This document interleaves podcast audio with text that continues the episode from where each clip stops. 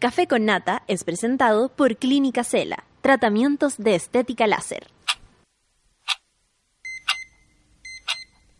Cuando despiertas en otra sintonía, ves las cosas que otros no ven.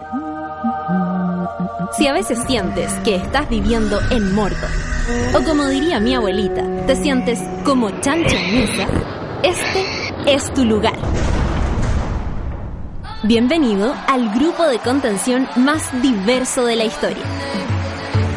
Para entrar, solo debes entregarte a escuchar al resto, participar a tu manera, reírte fuerte y comprometerte para buscar más misioneros para la comunidad.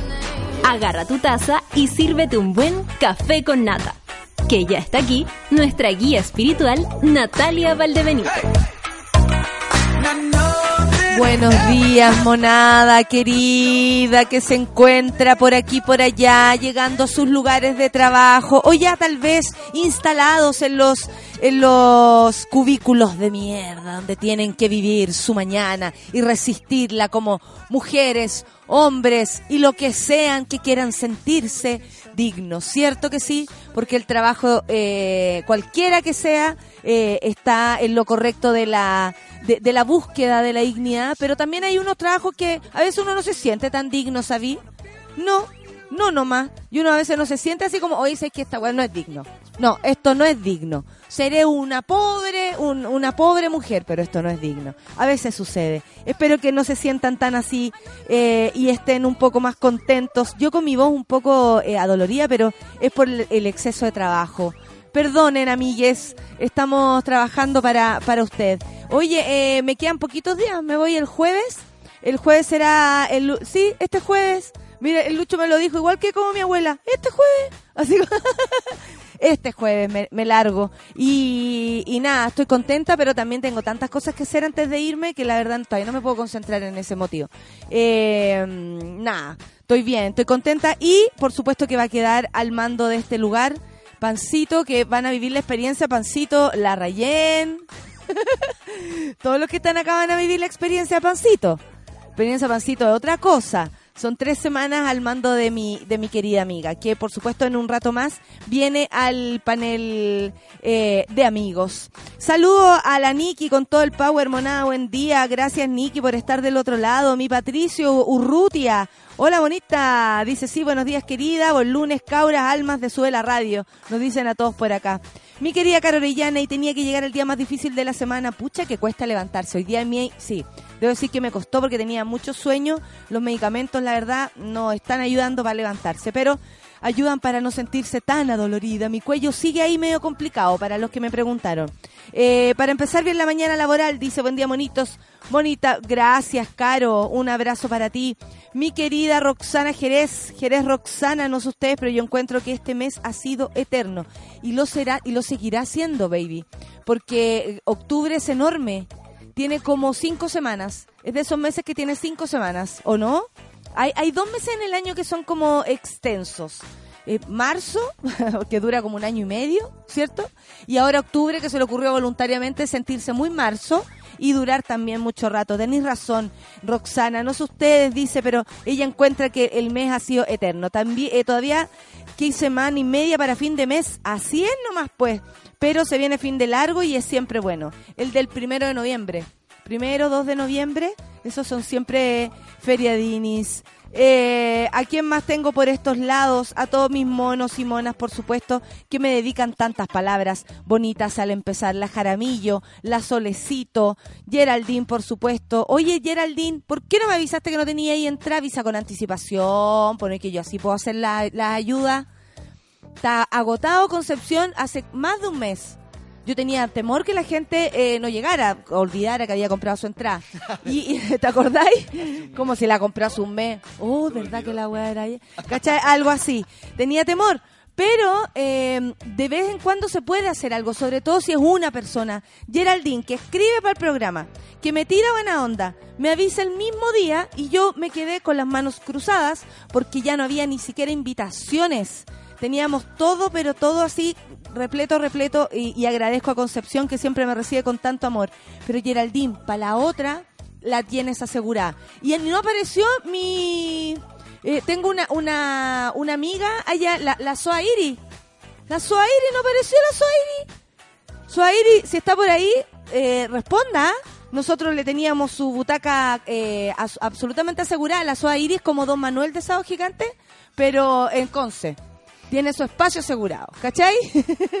Siempre. Mi salud por eso. Buenos días, dice, mándenme fuerza porque me queda una semana para mis ansiadas vacaciones. Que le vaya bien, qué bueno que te vas a ir de vacaciones, me alegro mucho. En pie desde las 5 a.m., aquí ya son las 2 p.m., dice el Diego, y yo me teletrapeando. Vamos, Diego, que nos vemos pronto, dice, no importa su café con nata a la avena, para la semana en que cambio la visa con toda la fe. Con toda la fe, Diego. Vamos, que se puede. Nos vamos a conocer con Diego en Berlín. Ya quedamos ya. Son las 9 con 7 y vamos a iniciar esta mañana con Can't Stop the Feel. Oye, qué buena esta canción. Basta. Porque hay que mover la canala, hay que despertar, no queda de otra. Es lunes, son las 9 con 7 y vamos a escuchar a un pololo que yo tuve. Justin Timberlake con Can't Stop the Hoy no se rían, que eso pesa. Un ex pololo, ya lo olvidé. Supérame, Justin, supérame. It goes electric wavy when I turn it on.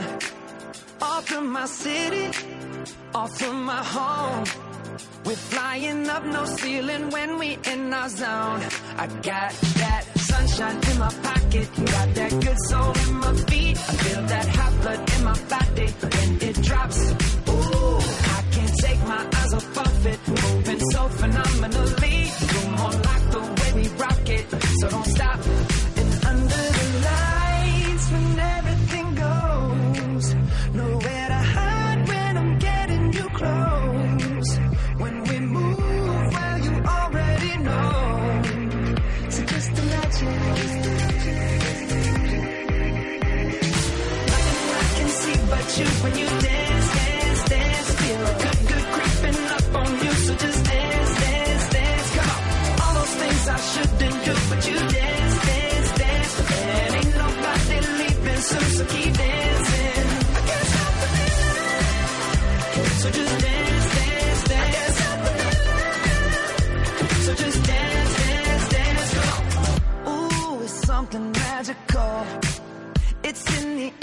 it's in my blood, it's rushing on.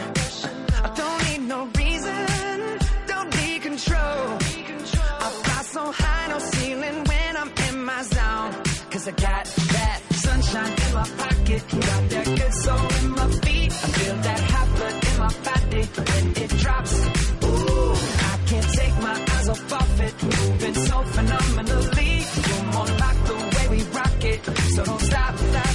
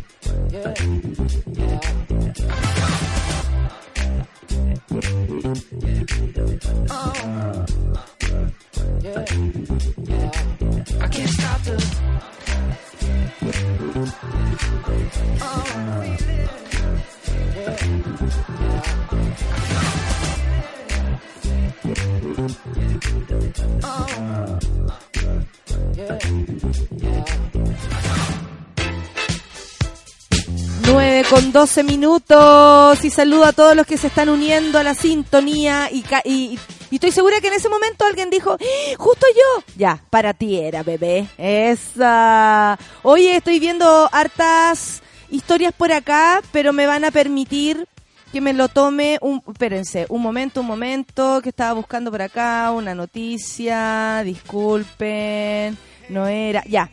Lo que pasa es que eh, tal vez yo soy eh, una comediante relativamente nueva, aunque llevo bastantes años, más de 10 años haciendo esto, pero relativamente nueva para varios comediantes que han insistido y desde lo popular también. El fin de semana falleció un compañero, eh, Rodrigo Manríquez, fundador del trío Mampoval. Ellos eran un trío de comedia eh, humorístico. Eh, ahí lo encontraron en su casa. Es bien triste porque ellos no se lo esperaban. Sus compañeros, por ejemplo, Eric Valdebenito, que tenemos el mismo apellido, pero no somos nada, dice siempre fue igual, amigo de sus amigos y muy querendón. Ayudó a muchas personas. Su otro compañero, Marcelo Poblete, dice, siempre decía que el trabajo genera trabajo y por eso nos mantuvo siempre activos, con mucha dinámica. Se, paraban, se preparaban para un verano lleno de trabajo, esto nadie lo, lo veía venir.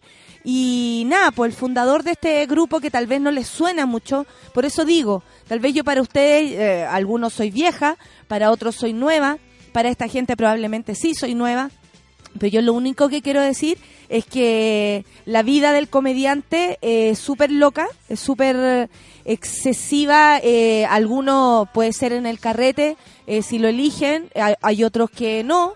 Como cualquier músico o cualquier persona que se dedique al arte, no tenemos por qué ser todos iguales, ni nuestra forma de, de ser, de proceder, pero sin duda nos une algo.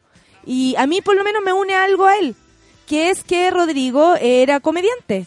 Y yo por lo mismo, y esta mañana se los quiero recordar, eh, yo no lo conocía, eh, no somos amigos, no tenía yo tampoco una, una conexión ni una ligación con este grupo, pero sí alguna vez los vi, sí alguna vez me reí.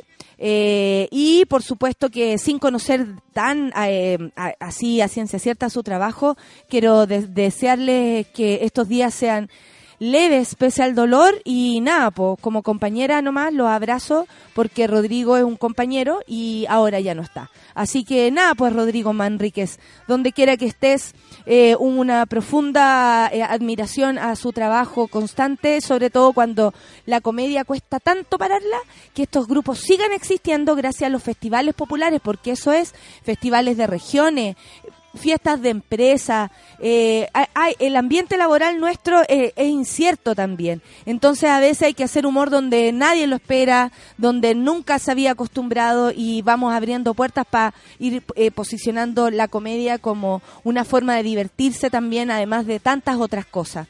Eh, hoy por Rodrigo Manríquez entonces y nada, un abrazo también a los compañeros que quedan tristes con su partida.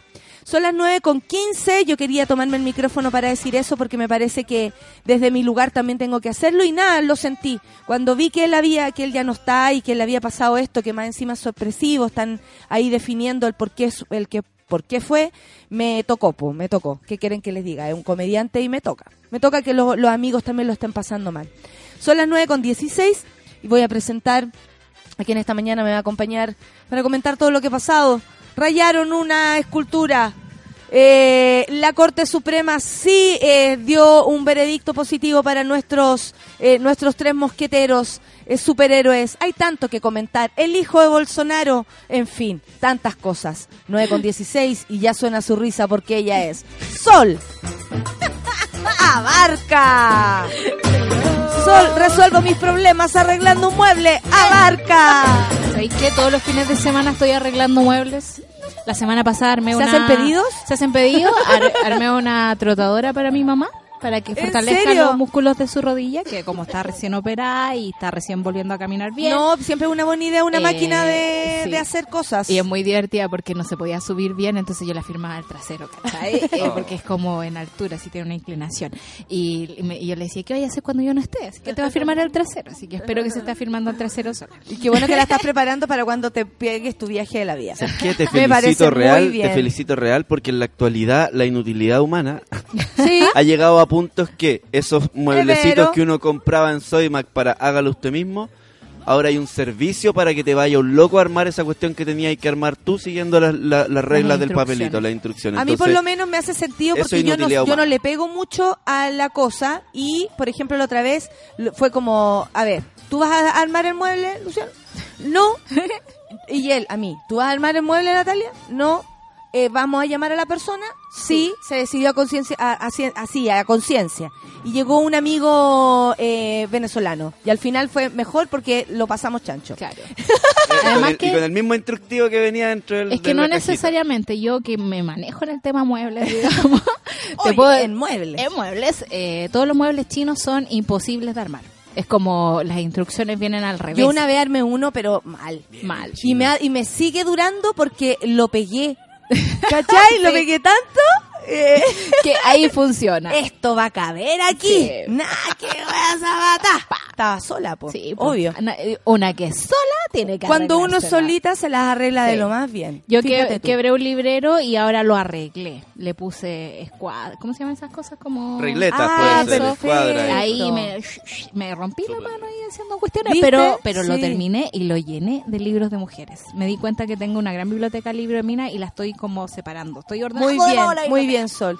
Como les decía, Corte, Corte ordena Iglesia Católica pago de histórica y millonaria indemnización a víctimas de Caradima. Yo me siento en la profundidad de mi corazón muy feliz por, por, por, por estos nuevos amigos, finalmente. Ah, Para mí, Juan Carlos Cruz, él fue, eh, yo les voy a decir, los días de...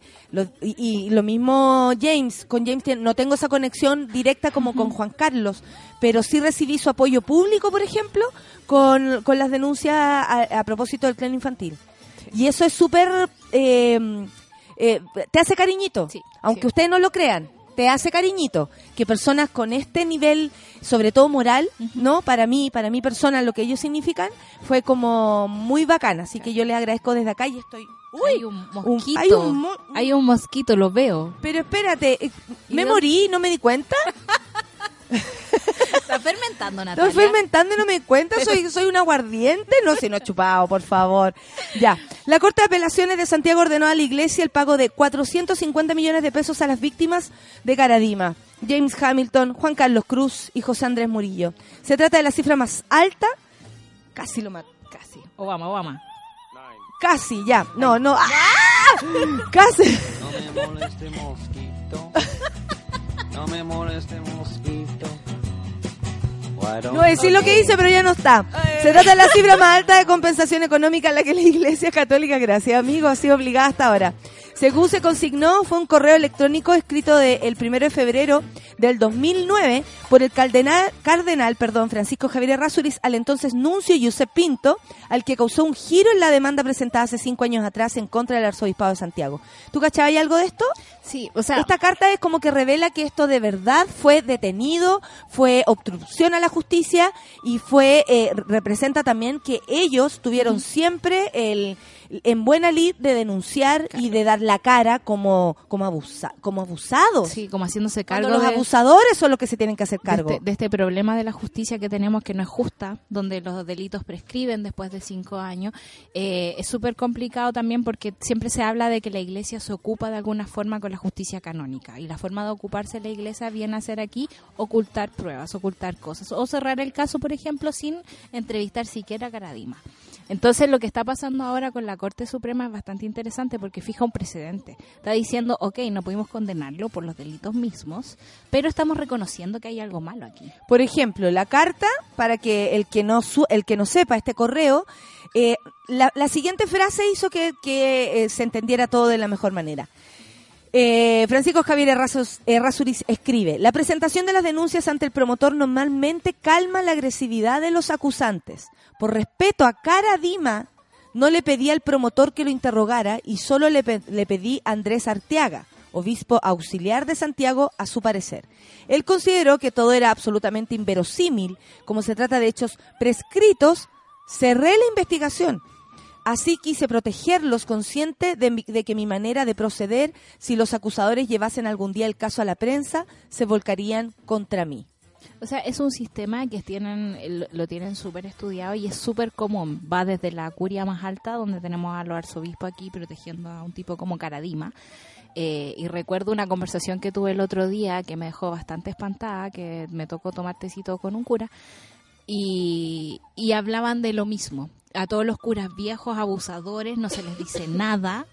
Eh, se les pregunta a sus secretarios, a sus auxiliares, se decide no seguir con las investigaciones y al final tenemos todo este secretismo que rodea la iglesia que mantiene la impunidad. Sí, y, y de alguna manera es lo que es la, es la explicación, diría yo, del por qué tantos niños a lo largo de tanta historia de la iglesia fueron abusados. Fueron abusados por sistemáticamente. este mismo, o Por sea, misma ahora en este en esta ocasión, imagínense, acotada, porque sí es acotado este caso Es respecto a, lo- a la gran cantidad de, de, de- de jóvenes, niñas y niños abusados y, y, bueno, y parte misma de la iglesia. Sí, podemos decir de- hay curas abusados, hay monjas abusadas también. Sí, que la iglesia es quizá el gran eh, eh, Responsable de todo esto. responsable, pero es como están dedicados a la pedofilia. Están dedicados a eso.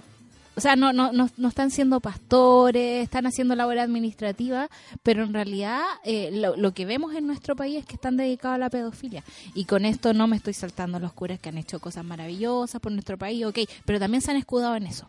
También se han escudado en esa eh, especie de altura moral para poder hacer lo que quieran y por para seguir impune y estar sobre la ley.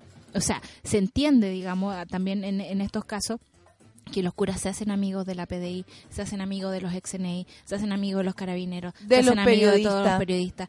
Por lo tanto, tienen una red de protección que ya es como que ningún civil puede tener.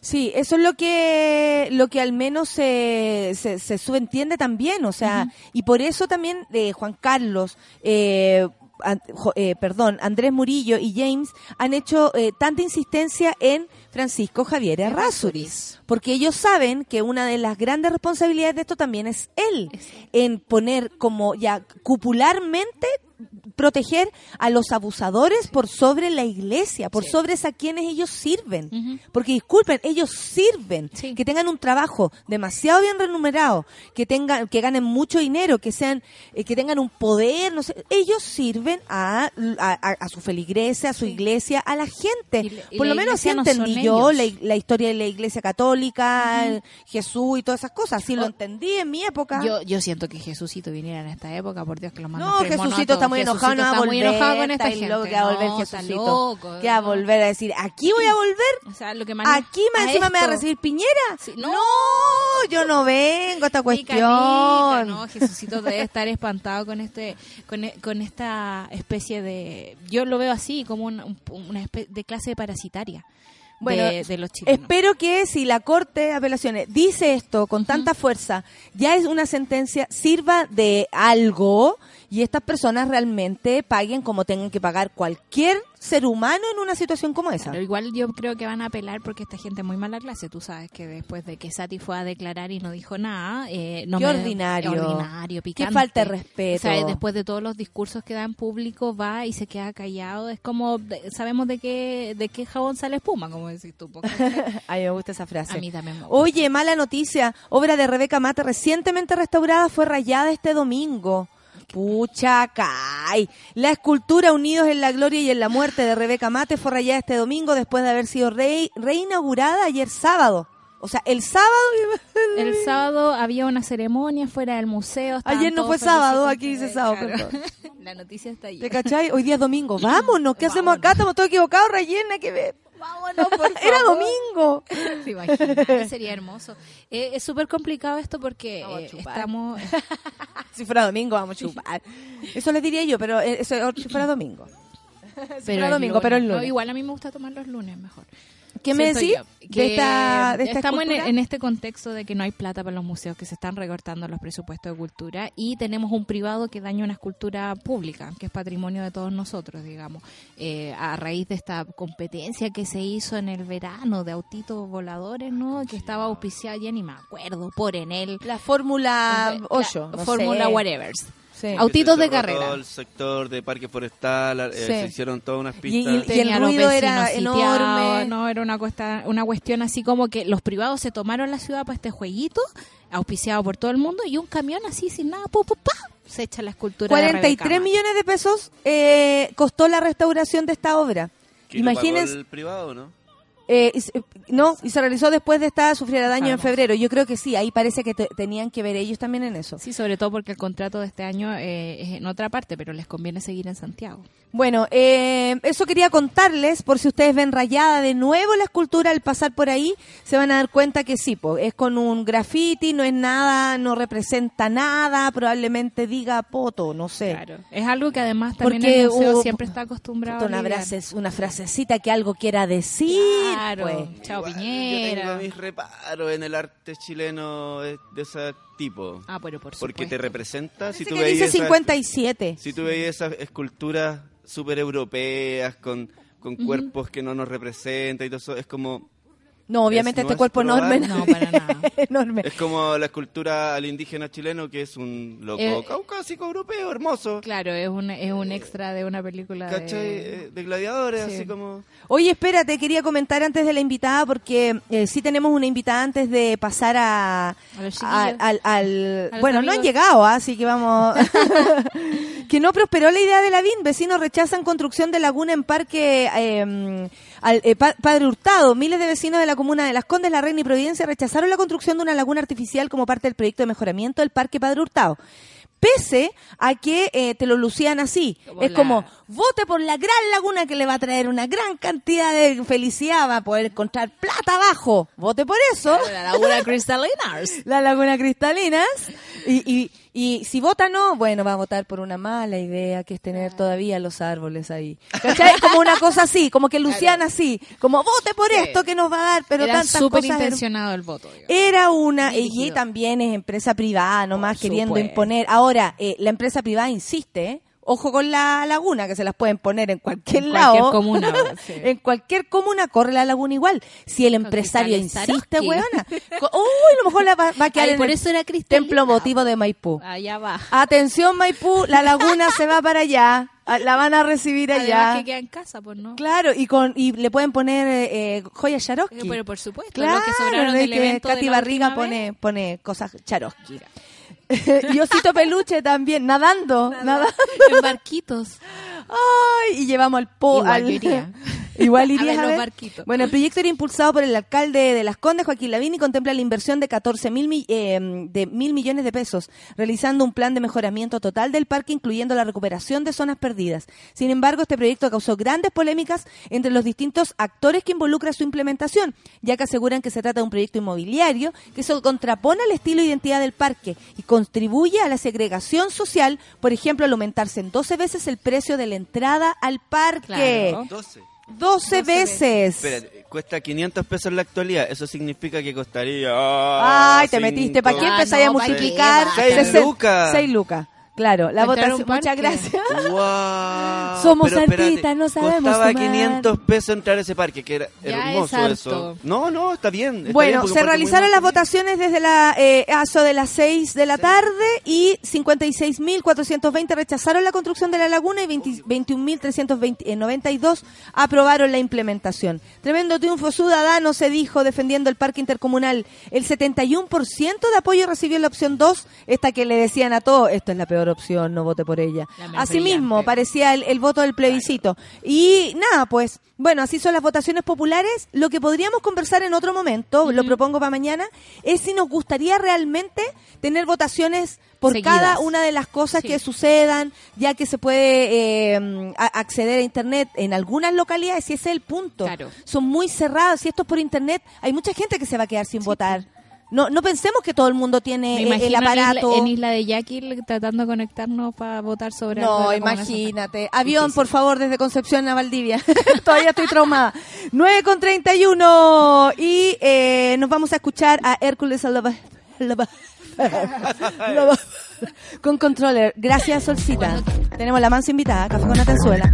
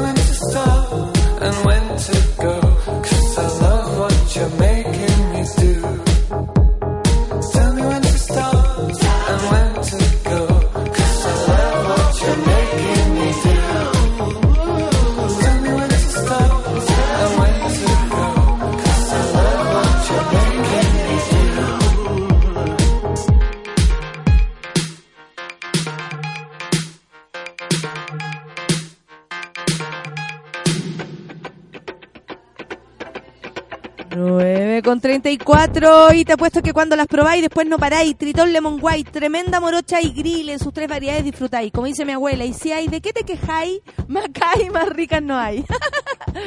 Súbelo un poquito de acá, no sé cuál es mi fono. eh. Bueno, de que subir, ya. Filo. Oye, eh, estoy bien, estoy bien, ya estoy bien. Estoy muy contenta porque mm, ayer en TVN, estábamos pelando a la tele, pero bueno, a veces hace cosas buenas. En TVN salió el Requiem, por fin, de nuestro querido Pedro Lemebel, y para eso vamos a conversar con Florencia Doray. ¿Ah, sí? ¿Doray? Sí, Doray. Realizadora de este programa. Tú tuviste a cargo. A cargo de a este cargo de, capítulo. de, de este capítulo. Sí, ¿De yo- otros más también? Sí, o- yo soy codirectora junto con Cote Correa. Sí, que, que, eh, también aparecía ayer en un sí. espacio del... Qué buen momento ese, además. Y y- justo está el cote. Sí, justo. Y bueno, y en el Requiem de Gladys Marín también aparece Cote dándose, unos besos con Gladys. Ah. Así que es como eh, el personaje. El- Es como Hitchcock que se ponía en las películas.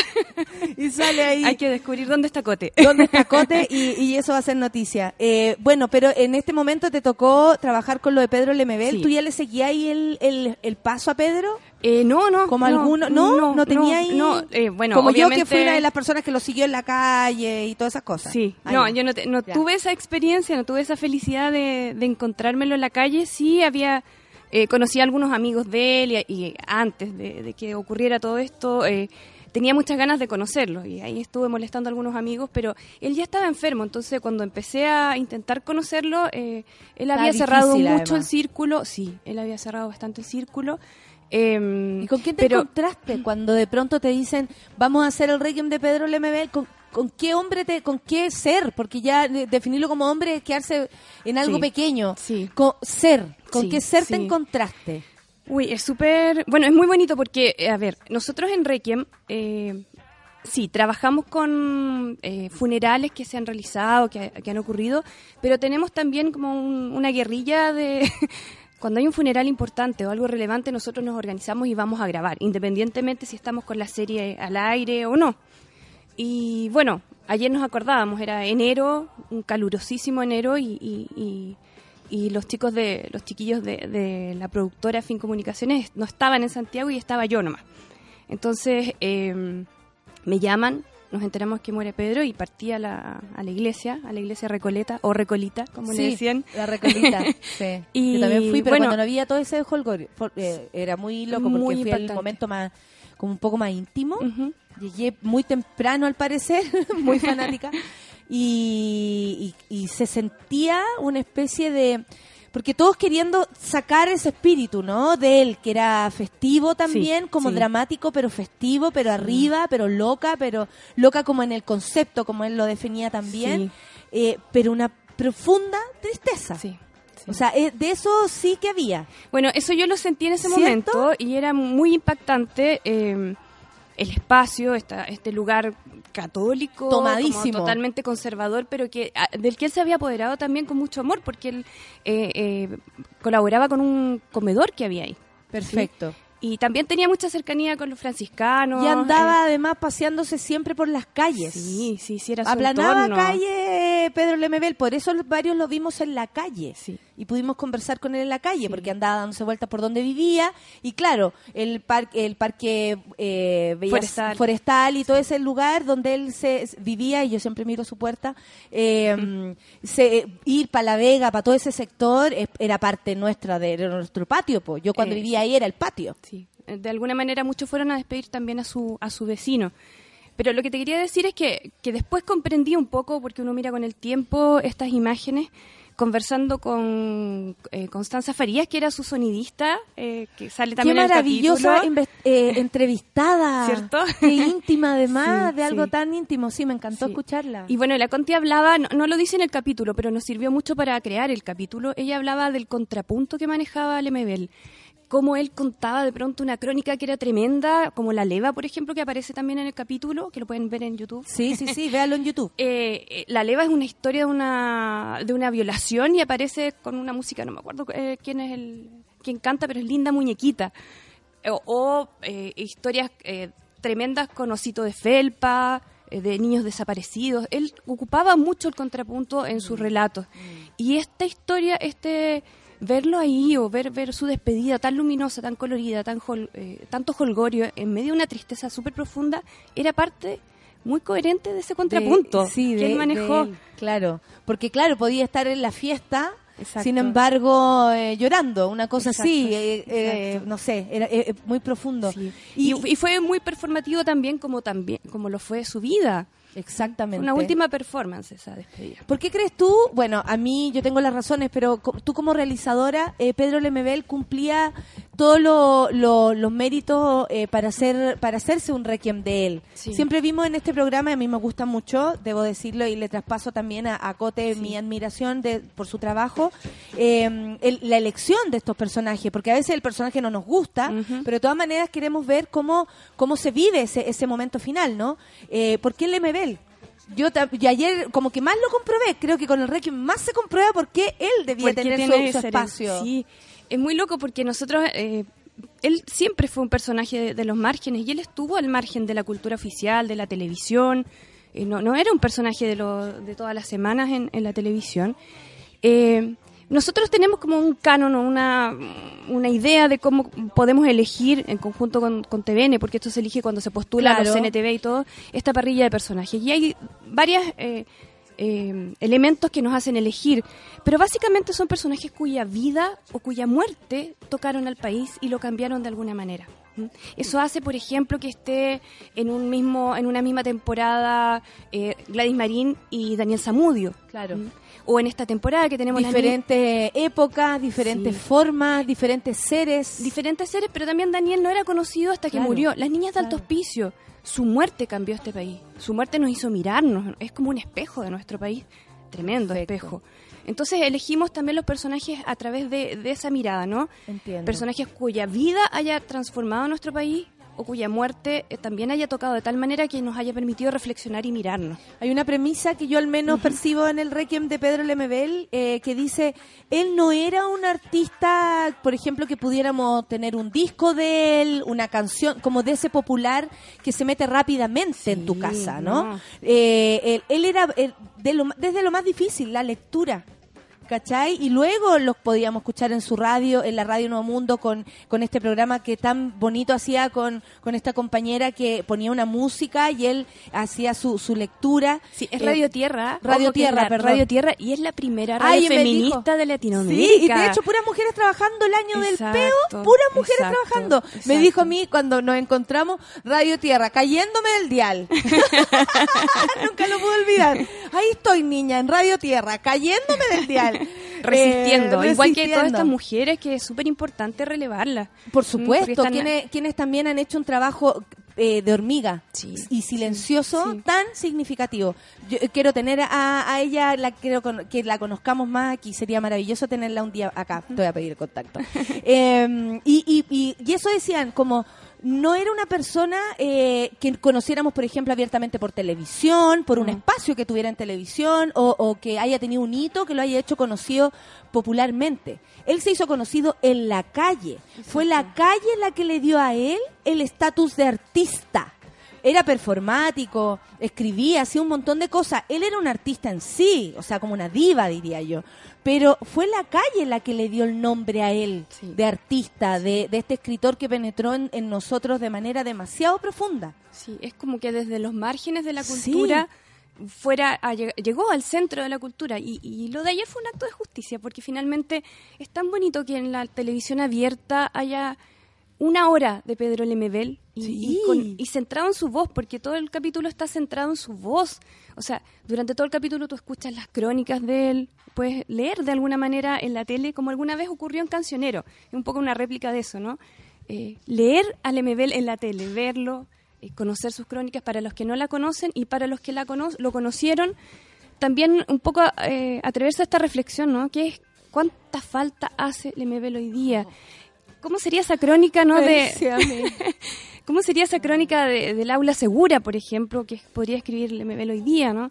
O, o- o de O- o Bolivia su, por la o su Haya. propia reflexión, porque él también tenía, por ejemplo, que ese que ayer también lo pude como de nuevo recobrar esa, esa, esa sensación, lo adelantado. Sí. Él habla de desconstrucción cuando nadie hablaba de desconstruir el, el- el modo binario, por lo menos acá en Chile. Él decía, nos, yo soy la loca, yo eh, politizo al gay que llevo en mí para de- enrostrarles a ustedes lo que sienten, lo que son y cómo se plantean frente a mí. Él se hizo, se convirtió en un, un ser político donde, donde su forma de vivir nos desafiaba, ¿cachai? Porque nos decía, ¿saben qué? Hay más como yo, somos miles como yo. Y tú también quieres ser como yo, ¿cachai? Entonces, me llama tanto la atención. Yo creo que eh, Pedro en este minuto, si nos ponemos a pensar en la falta que nos hace, nos llevaría un paso adelante Sí. y nos podría enseñar lo que viene. Él hablaba de desconstrucción cuando aquí nadie lo hacía. Cuando, ay, Él ahora estoy desconstruido, te voy a enseñar. O sea, Pedro Lemebel te podría decir a ti ahora, si viniera de vuelta, a decirte a ti lo que es desconstruirse. Entonces, a mí por lo menos me, me hace pensar que si él estuviera acá, nos daría el, el- el camino a seguir. Sí, sí, era muy visionario en ese sentido. Eh, agüita, agüita, agüita. Me. Es que Pedro a lo mejor eh, está molestando, ¿Qué ¿ah? estáis hablando, niña? ¿Qué estáis hablando? Habla bien, a ver. ¡Cuidado, niña! Era, era muy visionario y tomó la voz cuando yo también pienso esto, ¿no? Que cuando tomó la voz de los sin voz, tomó la, mo- la voz de los obreros, tomó la voz de la gente que estaba eh, en, la, en la pobreza, en la marginalidad, pero también tomó la voz de la gente más académica y reflexiva y la transformó en algo popular. Y eso es súper interesante también. Él se atreve a tomar estas, estas nuevos pensamientos, estos pensamientos emergentes en medio de la dictadura y llevarlos y, y, y publicarlos, hacerlos públicos, hacerlos cercanos a la gente. Y eso es de un valor total. Sí, sí, como... A ver, ¿cómo se puede ser? Como hablaba de todo lo que no nos gusta escuchar, de todo lo que no nos gusta ver. Eh, sus libros, ahí tiene algunos, como decía una amiga de él que yo conozco, bueno, ahí habla Pedro de sus, de sus triunfos nomás. Ahí tenía donde contaba también sus historias amorosas, Sí. que también desafían. Porque también es, decir, oye, me- eh, él mismo decía, agarré al roto y no sé qué, como esa forma de, de, la- de apropiarse de la calle, por ejemplo, de la vida de la calle, de, la, del, de lo que es ser periférico y llevarlo a, a su vida misma. Sí, Me bueno, llama- esa recopilación de la que hablaba Víctor Hugo Robles, el Che de los Gays, él- fue una Violeta Parra que recopiló Qué este canto oral homosexual. La eh, Soria, Carmen, Carmen Soria, Soria, sí. que ella hablaba con una emoción muy grande. Sí. ¿eh? El tiempo no ha pasado para No, Carmen. no. Eh, hablaba de, de cómo él también estaba despojado. se, se, se sentía ese hombre que ya como que lo hubiese perdido todo. Él lo, lo relata muy bien con, su- como con la pérdida de su madre. Él dice de que me quedé huérfano como que ya maní, vamos para adelante porque no hay nada que pueda perder que me pueda eh, provocar más dolor. Y ese despojo también hace que no tenga ese, ese miramiento que probablemente muchos tenemos eh, o, o han- hemos, hemos tenido y queremos sacarnos, o tanto escritor, por ejemplo, tiene, eh, de- del, del que me están leyendo, de quién me está leyendo, de casi que elegir al público para quien tú quieres que te lea. Y él no, po. Él, él quería, ojalá, que lo leyéramos todos, la vieja cuica, como el, el- la, la, la persona más humilde que nos quede más cerca, ¿cachai? Sí, sí. bueno, él lo, él lo dice muy claramente en esta entrevista que es ya mítica de, de, de Carcuro, la que mencionabas al principio, que sale Cote y todo. Eh, él lo dice, estaban pasando cosas que eran tremendas y yo tenía que hacerme cargo de aquello. Ya la Y ficción eso no me hacía sentido. No, eso aplica a la dictadura, pero también aplica a nuestros tiempos, aplica a todos los días. Están pasando cosas acá afuera, hagámonos cargo. Y eso es algo muy particular también de, Víctor- eh, de, perdón, de Pedro Lemebel y también de Víctor Jara, que, que viene pronto el capítulo de Víctor Jara, es el artista eh, inmerso en su época, el artista en diálogo con su época, el artista que cuenta su época, pero también que intenta cambiar lo que está ocurriendo. que se hace cargo de, Sí. de este entorno, Sí, desde bueno. donde venga, de la música, desde la literatura, la performance, porque él me gusta porque en un momento dice, nosotros no sabíamos que hacíamos performances, algo así, lo dice hasta mal, y, y dice, claro, eh, ¿cachai? Cómo, cómo llegar al lugar donde quieren llegar todos tal vez, y él lo hizo de manera intuitiva Exactamente. con las yeguas del apocalipsis. Entonces, no sé, demasiado. Mira, la gente habla. Yo lo extraño siempre, dice Sol, no con mirada nostálgica, nostálgica sino porque falta su poesía andante, del cual todos nos sentimos parte alguna vez. Eh, la Nati, espérate, aquí me, me escribía la Nati Guevara, mi comadre. Para el velorio del MBL me consoló una abuelita en Recoleta. Al rato se volvió una fiesta en la iglesia. Sí, yo me acuerdo que también fui y era, era muy confusa esa fiesta. que es lo mismo que me pasó con la hija de perra, tal vez, en, en- en tan diferentes eh, dimensiones, pero eh, su espíritu Sí. se apropia del lugar y es como que no podéis salir de ahí. El sentido del humor, se recordaban cosas y era como reír y llorar al mismo tiempo. Eh, Eso ocurría mucho también con, con Pedro. Sí, y ocurrió después de las 10 de la noche también. O sea, fue una fiesta. ¿Qué te llamó la atención de su entorno? Actores, actrices, eh, que él también, yo siento, él eligió que estuvieran cerca de él. ¿No te parece? Porque bueno. si es por estar cerca, todos querían. sí, él tenía un, un entorno bien particular, pero eran sus amores. Él lo decía: Yo no tengo amigos, tengo amores. Y era, nosotros elegimos trabajar con ellos más que con su familia, porque sentíamos que ellos eran su familia elegida. ¿Mm? Independientemente de que la familia siempre está y, y no, no, no vamos a hablar de eso porque son su- sus historias y eso está todo bien. El tema es que eh, cada uno de estos personajes representaba una parte como de, de sus dimensiones familiares. O sea, Carmen Soria, por ejemplo, eh, no es amiga de ella desde la, de él desde la política, o de ella, me hubiera gustado que dijera esto, eh, sino desde el de- ¿Cómo diría? Ahora sería inclusivo, eh, aplicaría De ella, de ella, niña, niña, diría. De ella, sí. Carmen, niña. de- y eh, era desde cocinar, desde hacer la cama, bajar a la vega, eh, con, con Gladys Marín también. O sea, la dimensión política del cotidiano, ¿no? El, el libro con el, el que reúne como toda su historia con Gladys, también lo recomiendo para que entiendan cómo él también se relacionaba con sus amores, Sí. que son su familia elegida, que es la, la- los amigos. Eh, lo, lo, lo dejo ahí, o sea, bueno, tiene muchos, pero ese para describir la amistad Sí. que tiene con ella, tan profunda, y ese y esa distancia con el Partido Comunista, po. Sí, bueno, él enfrentó al partido, fue muy interesante y muy potente lo que hizo, así como, como dice Hernández, Manuel Hernández en el, en el, en el documental, eran excesivamente machistas, li- leni- eh, machistas leninistas. así lo dijo. Y Gladys fue su compañera en eso, esa fue la gran pelea que dio al interior del partido Y y, también se renovó y el partido tiene harto que agradecer en ese y sentido. reveló, por sí. supuesto, el partido le debe esa, esa apertura, a esa, esa puerta. A Pedro y a Gladys. a Pedro y a Gladys, Gladys que les dijo a ellos cómo van a hacer la revolución si estamos dejando afuera a, a miles de personas que, que no, no- tal vez no se parecen a ti, a ti, pero eh, quieren lo mismo que, que queremos, todo. Entonces, claro, eh, desafió también al partido. Y ahí en, en el libro con Gladys Marín sale, soy una experta. Eh, En la página Falta poco. Me lo voy a leer todo de nuevo. Ayer que con toda una gana. Eh, ahí, ahí relata eso, como él se quiso acercar, eh, tal vez de pendejo alguna vez al Partido Comunista y le dijeron que no, porque en el Partido Comunista los gays no tenían un lugar.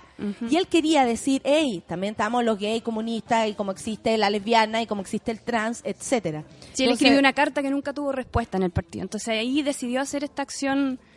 Exactamente. Eh, bueno, su entorno te llamó la atención, eh, el- esta fiesta, esta fiesta triste o Sí. triste fiesta, no sé cómo ponerle, que pasó en su en su funeral. ¿Y, y qué te quedó a ti como como investigando tanto a él y a otros de este de este ser que es Pedro Lemebel? Eh, Requiem es un programa bien político. Eh, Perfecto. yo creo que, que, que me quedó eso. ¿m? Ayer hablamos con, con un compañero de trabajo, con Pablo Herrera, eh, de una variación de la palabra realizar, ¿no? No, eh, es bien novedosa a lo mejor para la gente esto de esta es la realizadora, ¿qué hace un realizador? Bueno, un realizador va y graba, pero pero graba con una intención y hace un Con un registro. punto de vista. Con un punto de vista. Requiem tiene un punto de vista- Por cada uno de los personajes nosotros fijamos un punto de vista y luego la investigación se va orientando por ahí. ¿Mm? Va- van un poco en paralelo, pero la, la- la- imagínate investigar a Mistral, imagínate investigar a Lemebel, son inabarcables, entonces siempre hay un punto de vista. Acá la mirada era de la voz, su voz, su voz política, su voz literaria, su voz física, biológica, que se fue apagando, pero sin embargo, pero sigue viva hoy día. Bueno, y hablábamos con Pablo ayer de, de esta variación de la palabra realizar y agregándole un nos. Es realizarnos mm, esto que hacemos. ¿sí?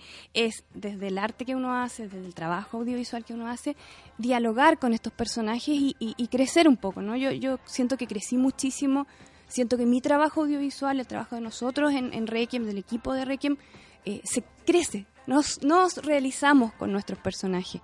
Eh, y, y esta mirada que te decía yo de este artista que no se puede separar de su entorno y de sus circunstancias, creo que es un legado que nos entrega el MBL para que nosotros sigamos trabajando desde ese punto de vista. Mira, la mala pécora dice, cuando estaba en el proceso de salir del armario, descubrí que mi vieja amaba a Pedrito. Desde ahí empecé a regalarle cada día de la madre la colección. Hermoso el trabajo entregado ayer por Requiem. Siempre recuerdo cuando me encontré con el chino, eh, con él en los chinos gays de las tarrias. Obvio, se ahí estaba siempre. Tuve el tremendo honor de haber estado eh, de guardia en su respuesta, claro, porque uno también tenía que hacerle guardia. Él andaba siempre lleno, lleno de gente, eh, rodeadísimo de amigos. Eh, el, el homenaje final al que él asiste, muy enfermo, de hecho a los días La después... noche macuca en el GAM. La Sí. noche macuca. eh, él asiste y, y- y hablaba este argentino, no recuerdo. Alejandro Modarelli, que, que le llaman en Argentina el MBL argentino. el MBL Sí, un argentino. cronista argentino también. Imagínate, eh, o sea, él se debe sentir eh, en llamas respecto a eso. Él ¿eh? dice que es su nodriza literaria. Qué lindo como usan los términos. Sí. Eh, él hablaba y decía, él pudo asistir. Eso era muy de Pedro, como Sí. llegar hasta el final de, de su aliento, ¿no? Sí. Como que todas sus historias uno las lee eh, eh, y, y- y tú decís, esto llegó al, al- al punto máximo. O sea, eh, no lo mataron de suerte, no se perdió de cuea, no, ¿cachai? No, no, no hizo malo algo porque lo salvó algo. Siempre estaba al borderline, como al filo de, más allá de lo cuidado que podía hacer a lo mejor con su afecto. No, es que era intensísimo. Era, Era muy intensísimo intenso. y eso también lo demuestra, que él haya ido a su propio homenaje cuando estaba de realmente en la pitilla en el hospital. De hecho, la misma kinesióloga Sí. es la que dice, yo estaba muy muy sentada ahí en el, en el Es que nadie creía que iba a llegar. y vio al enfermo, a su propio enfermo aparecer. Y digo, ¿qué? Está aquí. y ni siquiera habló, no pudo, no podía hablar si estaba muy mal. Estaba Claro. muy mal, pero asistió a su último homenaje y eso es una acción performativa. Hasta el último. Hizo de su muerte una performance finalmente, con todo el dolor que esto representa. No, no, no Porque, queremos- como decía Carmen, él no quería irse. no, no quería, no quería. no quería eso lo decían todos los entrevistados, lo decían también. No se quería ir, no se quería ir. que esa puede ser la pena que después sentíamos todos. po. Porque a veces cuando ya llegó al final y, y nos hacen sentir que ya está bueno, está sufriendo. Él sí estaba sufriendo, pero no, no quería No. partir. No, no se quería. Ay, ya. ¿Y el que viene entonces de Requiem? Bueno, viene Tony Caluga, que Perfecto. es parte del imaginario nacional, eh, un payaso muy querido por la gente, eh, que también tiene su dimensión política. Con todos nuestros personajes apareció la dimensión política, incluso en, ¿En el circo. Tony fue uno de los armó el sindicato de circense de Chile. Bueno, es una historia súper interesante, súper bonita, muy colorida y yo creo que bien popular también. Así como que seguimos en el ámbito popular ya a partir de Pedrito. Bueno, antes estuvo Chamaco, que también tuvo muy buena recepción en la gente. Chamaco y lo de. Pedro Lemebel también tuvo recepción positiva en la gente. que ¿Cómo reaccionamos? Estuvimos de trending topic todo el rato, primero, y, y Lemebel estuvo quinto. Requiem TVN primero y, y Lemebel quinto, así que nos fue súper bien. Un montón de comentarios como los que estás leyendo, que me encantaría seguir leyendo. Que Cuando nos hace falta Pedro Lemebel, dice Fabián. La Luisa dice, ayer vi Requiem, terminé llorando, pucha que se extrañó también. A veces siento que, que lo necesitamos. Yo también lo siento, sobre todo por Sí. los tiempos que corren. Sí. Son esas voces fuertes que, que, que, que habí- que hay que sacar. Yo recuerdo que, el- y eso es, es una historia personal, que para mí era muy importante llegar a cierto momento del, del show del Festival de Viña, porque yo decía que este año, había- que por el 2015 había sido un año culiado, la, la, la. Bueno, vinieron más años culiados. No lo sabía yo, ah, no soy... Nada hacía presagiar. Nada hacía presagiar que esto iba a ser aún peor. Pero eh, en uno de los momentos yo lo nombro y digo, eh, más encima este año murió Pedro Lemebel. Y para mí era tan necesario decirlo que eh, eh, como que casi que tenía el objetivo, junto con hablar de la vieja, porque no me podía perder esa oportunidad. Y eh, recibí después llamado de, su amigo, eh, a Diego González, que lo conozco hace muchos años, que me dijo que también había soñado como con Pedro en el escenario, era como una cosa así muy loca. Y básicamente nunca había sido nombrado Pedro en ese escenario fascista al cual me tocó enfrentarme a mí también. Y, y nada, para mí Pero era esos son pequeños gestos, por eso súper necesario nombrarlo y les cuento, la gente aplaudió muchísimo. O sea, lo nombro y la gente toda aplaudió. Es decir, más allá de cualquier cosa, nunca esperó llevarse el aplauso a la Quinta Vergara. Ni yo, así que estábamos los dos Oye, pero él no se perdía el Festival de Viña. Ojo. Ay, me habría visto. No, no, si él era súper popular. O sea, de, de, de mañana a noche. de lo popular, teleseries, veía muchas teleseries. Y sí. sin renegar de aquello, que es lo más lindo de Pero todo. si es su origen y es su, es su, eh, su, su genética finalmente. Tanto que aprender todavía de. Pedro Lemebel. Así que nada, mucho. pues muchas gracias por este programa que están haciendo con esta mirada. Por supuesto que tanto se necesita en los programas culturales y en la televisión chilena. Que le vaya muy bien. Muchas gracias por haber estado acá con nosotros. Eh, Muchas gracias. a ¿Algo más que decir? Sí, yo quería decir. Dale, Florencia, dale. Es que no puedo, no puedo dejar de decir que es una serie, bueno, que viene Tony Caluga, que después viene Víctor Jara, nos quedan poquitos capítulos, entonces es súper interesante comentarlo. Víctor Jara, eh, Las Niñas de Alto Hospicio y terminamos con la enorme, inabarcable y hermosa Gabriela Mistral. Wow, entonces, Caluga, Víctor Jara, Niñas de autoauspicio. pa- autoauspicio y después Gabriela Mistral. O sea, no queda, no hay por dónde perdérselo. ¿Y el horario? A las 19 horas los domingos por TVN. Y si no, si no alcanzan como yo, YouTube inmediatamente, lo pueden bajar. Sí. Y hagan Y compartir, compartir. comentarios, Eso, compartir, comentario, decir lo necesitamos, nos gusta este programa, para que el Consejo Nacional de Televisión nunca deje de darle a los a los reemplazantes eh, el- los recursos a, a los programas que de verdad no no Sí, el Consejo o los corazón. canales. Por favor, por favor. Muchas gracias, Gracias, Florencia, por estar acá. Muchas gracias. Eh, son las 10 con 1 y nos vamos a escuchar a Diego Lorenzini con cuatro estrellas. ¡Qué rico! Café con la censura.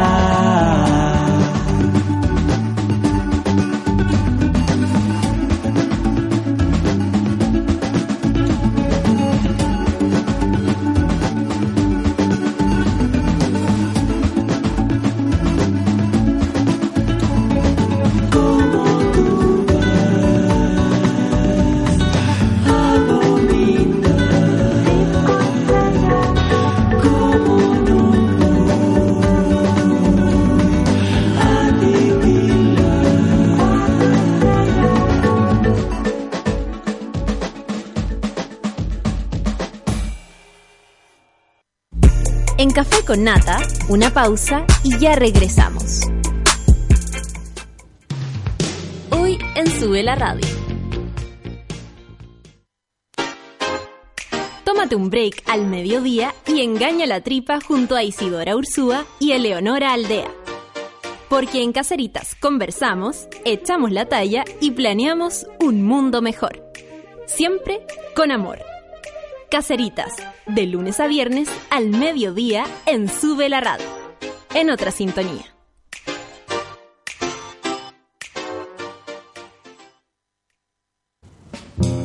¿A quién le importa que sea lunes? Cuando el reloj marca las 3 de la tarde, ya sabemos que Curro y Bárbara Guerrero le dan play a El Soundtrack de la Vida. Cada semana con nuevas y nunca repetidas canciones que se grabarán en tu corazón y en www.subela.cl.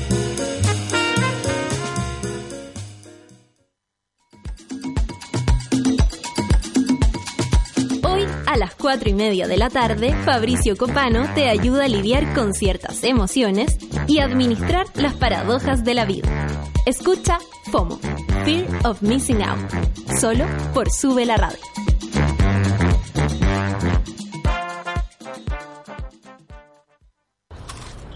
¿Qué comí? ¿No te contáis? Mm, no te puedo mostrar. ¿Cómo? Si la ves, te deslumbráis, te encandiláis. Ya, me puse los lentes de sol. ¿Me mostráis? Te presento las nuevas Tritón Lemon White. Ahora son blancas. Sí. Con razón, el color que le dais. Nuevo color y sabor a limón. Prueba la nueva Tritón Lemon White. Macay, más ricas no hay. Prefiere alimentos con menos sellos de advertencia. Ministerio de Salud, Gobierno de Chile. Rita desembarca en una ciudad desconocida. Ahí descubre que, al igual que ella, todos arrancan del pasado y viven errantes en ese espacio entre el olvido y la muerte. Las Oscurecidas de Carmen García es una novela de transición y cambio, con personajes que se mueven entre la luz y la oscuridad, una tensión que les hace enfrentar sus destinos o sencillamente rechazarlos. ¿Quién no ha escapado de su pasado? Con Grupo Planeta te invitamos a leer Las Oscurecidas de Carmen García, segundo volumen de la colección MC Contemporáneos. Encuéntralo en todas las librerías del país.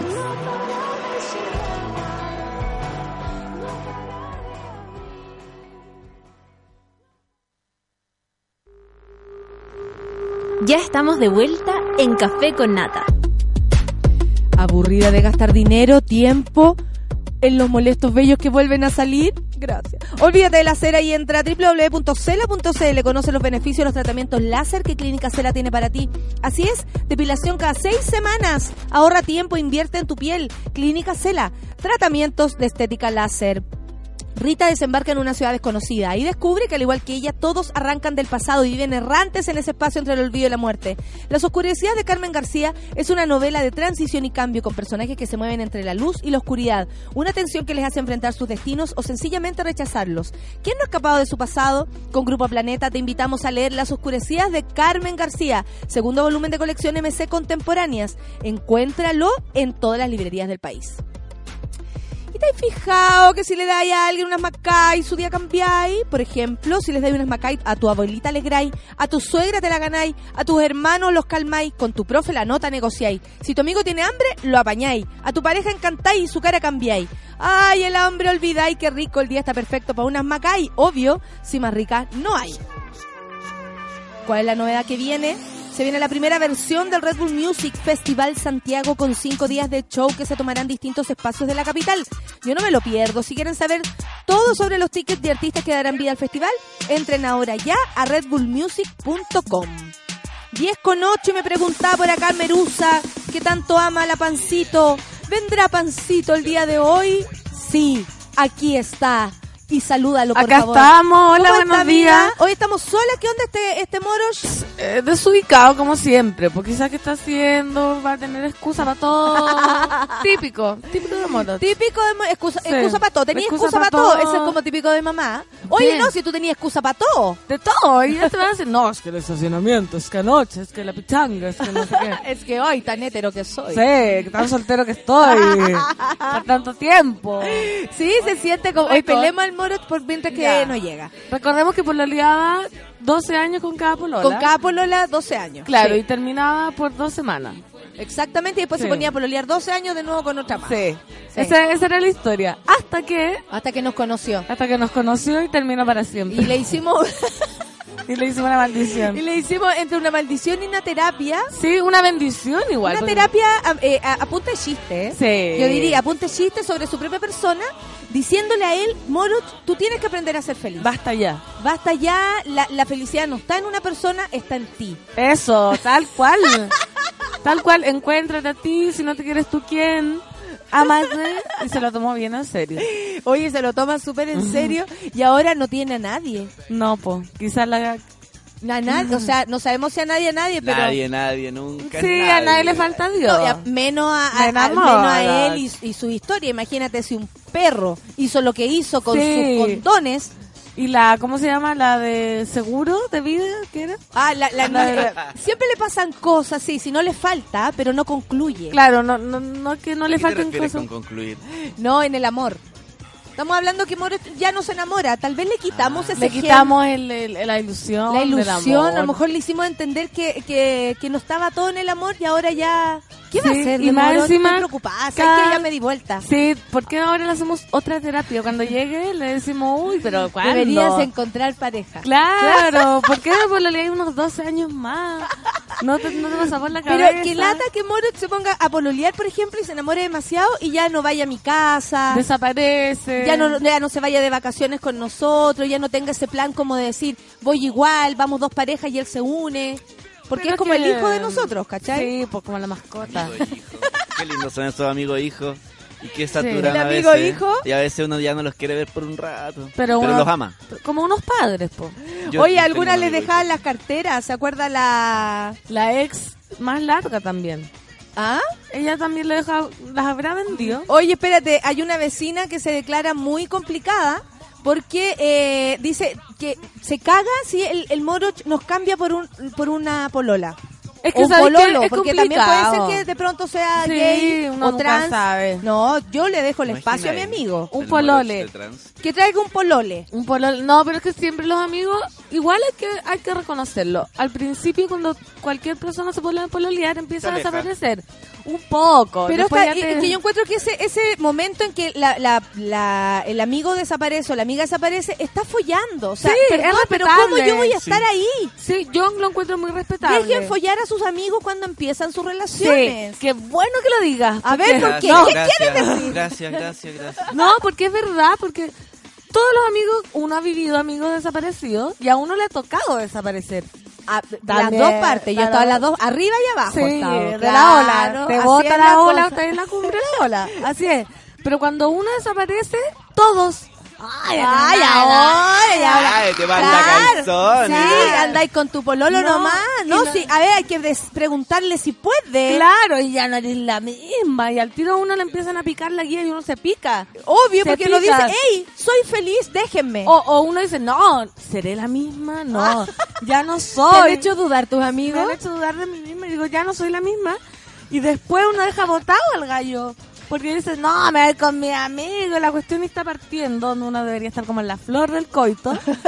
y deja a los, a los gallos, galle, por ir a carretear. Pero mi mamá una vez me dijo, no, María Fernandita, si usted está su pololo primero, se está partiendo, no va a ir con el séquito, así como, vamos a No va a algo". andar con todos sus amigos borrachos al lado del, Yo del andaba pololo. siempre, como, oye, ¿Tú vamos a- andabas así? Sí, y a veces se me funaban las citas. Las relaciones. Claro, oye, te invito a un concierto, ya, pero voy con cinco amigos. Y era No, como- pues, y aparte el pololo en ese momento no te dice así, puta, no, pues deja afuera a tus amigos que te la quiero poner. Por No. ejemplo, no te lo dice. Entonces uno podría entenderlo y uno, ay, ya voy a ir Claro, sola. ir sola, pero no, yo así como por ser yo la misma. Ahora, tal vez la- si Moroch se pone a pololear, por ejemplo, Hola, estábamos hablando de ti. hola, ¿qué tal? ¿Cómo estáis? Bien, ¿de qué? Estábamos pelándote. Aprovechando No, que no estáis, sí, lo que se po. hace, lo que se hacen los amigos. Claro. Cuando falta un amigo, se pela al amigo que no está. Claro, pero ahora llegaste, bienvenido. Es verdad, así que saca el pelambre. ¿De qué hablan? De ti. ¿Qué, pasó? ¿Qué pasó? ¿Qué No, lo que pasa es ¿Qué que, ahora? mira, estamos reflexionando porque nosotros logramos Claro, que tú vieras reflexionando. eh, otra, como otras aristas de este mundo, ¿cierto? Tú pololeáis 12 años con la gente, ¿te acordáis antes? Y termináis dos semanas Sí. y podríamos Me acuerdo de 12 ese, años. me acuerdo de ese Mauricio. Ah. el nuevo Mauricio Claro. no pololea, El prioriza por su el nuevo Sí. prioriza por su por sus amigos, por sus vacaciones, guarda plata, ¿cachai? Está súper conectado con él mismo, pero también de pronto nos hemos preocupado y decimos, no te vayas a quedar ahí a lo mejor. ¿Cachai? Y el amor te va a hacer esquivo porque tú le estás haciendo el. Tú el cierras la puerta de tu casa Ah, cuando no. el amor golpea tu puerta a las 4 de la mañana con Claro. remedios. tú dices no, tú rechazas esa oportunidad una y otra Ahora vez. cuando el amor golpea la puerta, bajo las cortinas. Por eso. También. Pero por eso, ¿no, ¿no sientes tú que te podrías quedar para siempre pololeando contigo mismo? Ah, una posibilidad, no la descartemos. ¿En serio? Sí, ¿Ya, ¿Ya lo agarraste? ¿Ya los hijos, todo se ve ajeno? sí, cu- cuando fundemos nuestra comunidad ecológica, Natalia, y nos ¿Verdad? vayamos y nos vayamos a vivir Cada vez tengo más gente eh, en, en mi casa grande. Sí. ¿Viste? Sí, cada vez tengo más amigues en mi casa. Pero tú ya la agarraste porque ya. Tú, yo creo que eres una de las pocas personas que ha estado tanto rato en pareja y tanto rato por pareja. Entonces quizás es normal que le haya aga- agarrado el gustito. Yo no conozco a nadie que haya A esta soledad, a esta soledad esta como soledad encantadora. nueva. Que no mucha gente lo, lo ha experimentado lo contrario. Yo no nací para más, nadie nació para mí, estoy solo, estoy solo. Y tú estoy acompañado, acompañado, acompañado, acompañado. Quizás ahora le diste como el- la luz a esa soledad. De hecho pasa al revés. Me acuerdo que un, un amigo que terminó con la polola me preguntó así como, oye, ¿no te baja así como... ¿No te empieza con el tiempo a bajar como la soledad? Le dije, al revés. Al, ¿Cómo? pri- al principio cuando termináis te, te encontré como la casa media vacía, así como que le falta ruido y después te empecé a acostumbrar y ahora, pero así... Cada vez le encontré más onda a tu casa de soltero solo y ahora te juro que no quiero a nadie metido ahí. ¿cachai? Es que Oh, por ¿viste? eso Ahora le, ahora le dio fobia. Hemos creado un monstruo. Hemos creado- pero igual es natural. Yo creo que es natural el proceso. Si son muchos años, no es saludable. No es ahora, saludable. ahora queremos presentarle gente, pero Claro. también tememos de esa primera etapa. Es que espérate, de eso estábamos hablando, ¿no? Si el programa se trata de ti. Eh, eh, estamos, tenem- tememos que esa primera etapa en la que uno está follando, follando, follando y no quiere ver a nadie, que todo el mundo te, te- no te hace sentido. Hay cachado que no te hace, hace sentido trabajar. Vamos a carretear. No, Carre- qué no, lata. que lata, prefiero follar. Todo, todo es follar, todo es follar. Nos va a dejar de lado. De hecho, los vecinos nos sentimos como súper con miedo cuando llegara a aparecer esa persona. Queremos que folles, pero cerca. Al lado, en un carrete te podemos arrendar una pieza, un Así bar. como, Claro. así como la secta de Osho. Claro. Sí, queremos que estés cerca, pero con tu felicidad, pero cerca.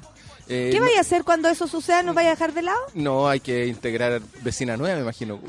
Ah, la quiere incluir. Es que eso, es otra cosa. ¿viste? 12 años más. Pero eso es otra. está, está pensando en 12 No años logra el equilibrio, No ¿cachai? logra, No logra el Oh, equilibrio. perdón. O la O- esconde, la niega, o 12 años más. Oye, si pueden O, hacer... o presentar a, la- a una polola nueva, esto es una pregunta genérica, es como presentarlo a la, a la mamá, presentarlo también al grupo de amigos. Por como supuesto, la- nosotros vamos la- a ser la- heavy importante. La tú, decisión de ¿no? llevarla, como que aviso y toda la cuestión. Yo creo que te va a dar más, más hueá llevarla a mi casa que llevarla a la casa de tu mamá. Obvio, yo creo que los todo amigos son el más rato, importantes. todo el rato. El Moroch quiere estar solo, dice el costillar, déjenlo, adviértale que lo que no se usa se cae. La gente está preocupada. No por estar solo, estás solito. Claro, no estás como en la soledad plena. No, sí, es como, es como esos autos que quedan, que, que hay que cargar la batería. que hay que muy- dejarlo un buen rato Sí. Hay que prenderlo en. Claro, cuando está en el garaje mucho rato, se va- para que no se auto. oxide. Así lo hacemos en Putando. Tu auto de verdad. Sí. Oye, eh, dice el medalla que le dijiste que no al amor cuando te compraste las crocs. Las Ah. crocs son eh, paralelas al amor.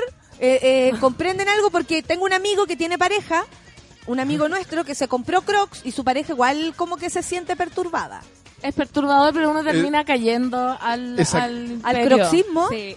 Pero No. esa, esa polola de ese amigo que se compró Crocs no tiene Crocs también. Parece que ella también se compró crocs. Se bueno. compró crocs, es que dijo, lo amo o, o, o, o- o filo o no- lo dejo de amar nomás. Únete al enemigo. Únete al enemigo y se compró Crocs. ¿En serio?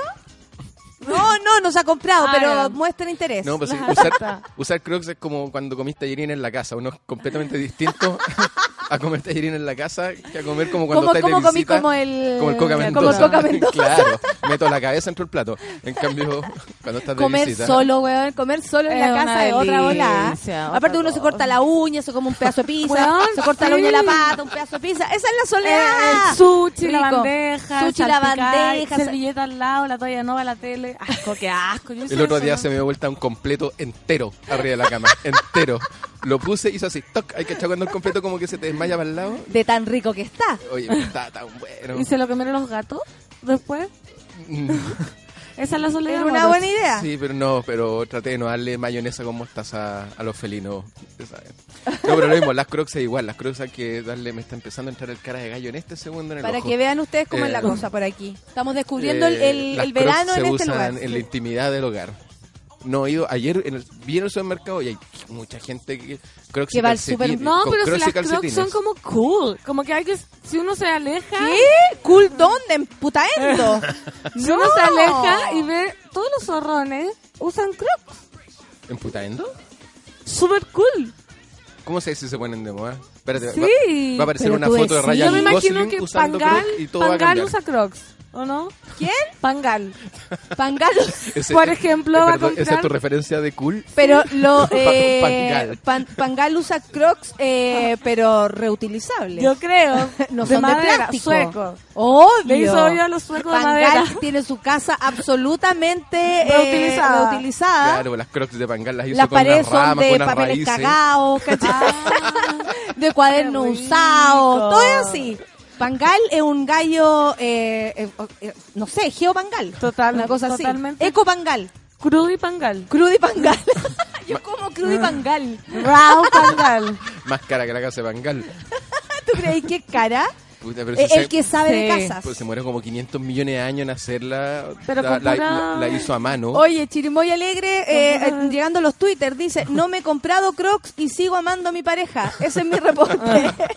Ella es una persona que ama de verdad. ¿eh? Sí, yo también, Sí. amé de verdad, me que yo cuando llegué a Pololear habían dos pares de Crocs. y uno se me heredó con chiporro. Se me- ¿Cómo se te.? Te cómo- lo juro, una Croc con chiporro. Y era No, como... yo a la que no veo usando Crocs es a la Rayen, que usa Ah. tacos.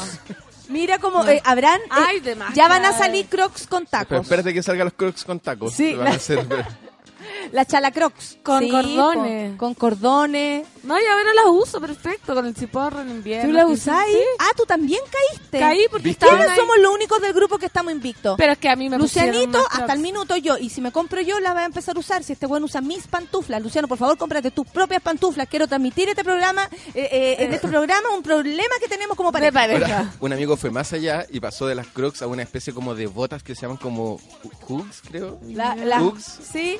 ¿Qué es eso? Que son como unas botas como con chiporro. O sea, mi sobrina quedó para atrás. Mi sobrina, ustedes saben que es, es muy fashionista a los seis años que tiene. Y vio a mi mamá con la por, por una operación que tuvo que hacerse en la pata, con esa, con esa, ¿cachai? Con Ya. esa Bota chiporro. bota chiporro.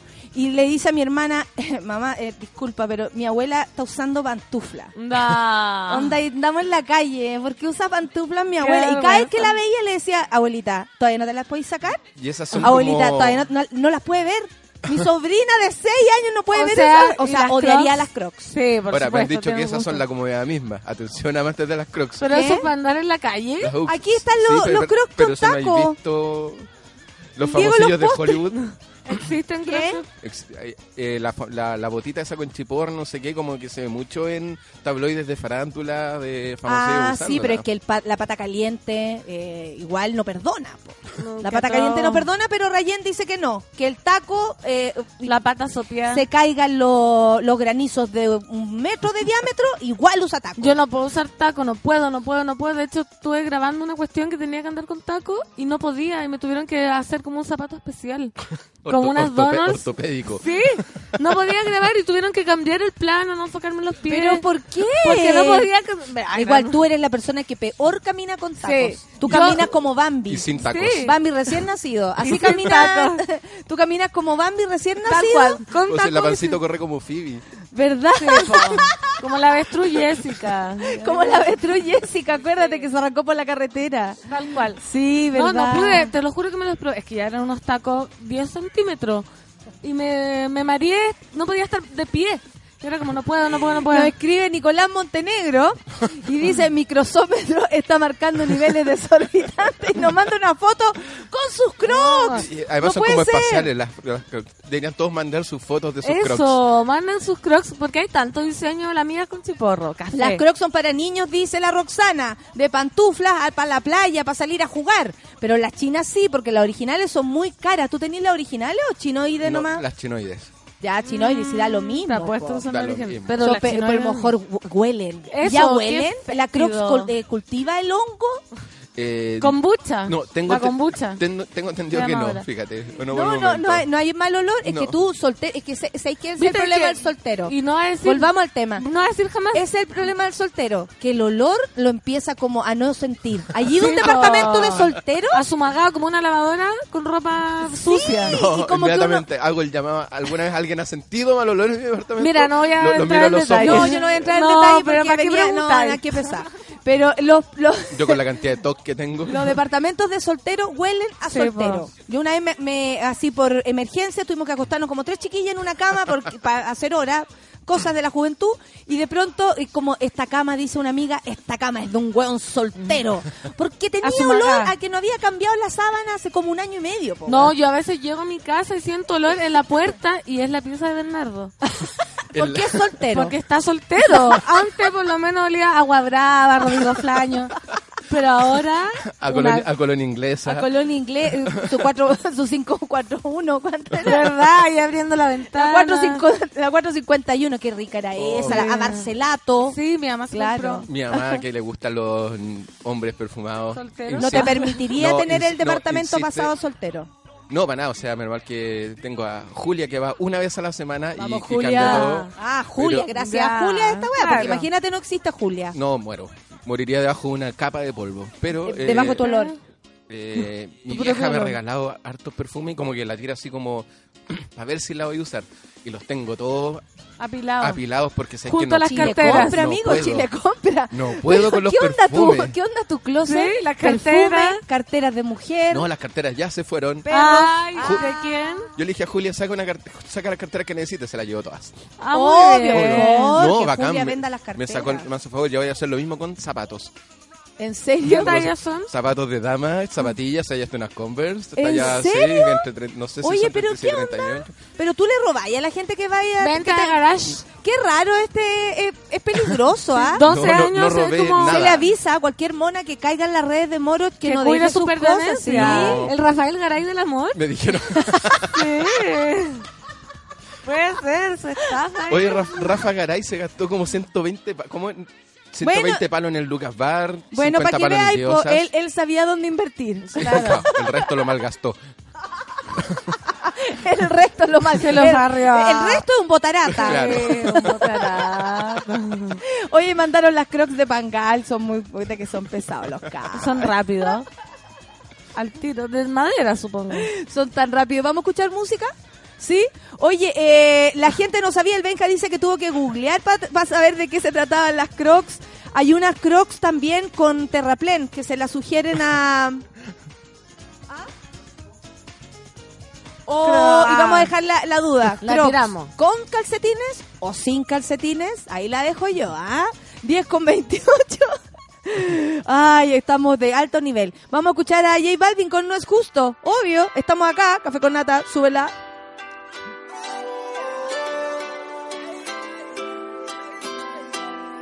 Cuando empiezas a bailar, es justo, es justo. Y lo noto en tu mirar, te gusto, te gusto. Sonando esta canción y yo viéndote. Si te acercas a mí, no pares. Y si te digo está lindo una y otra vez, eso te gusta y lo sabes. Cuando empiezas a bailar, no es justo, no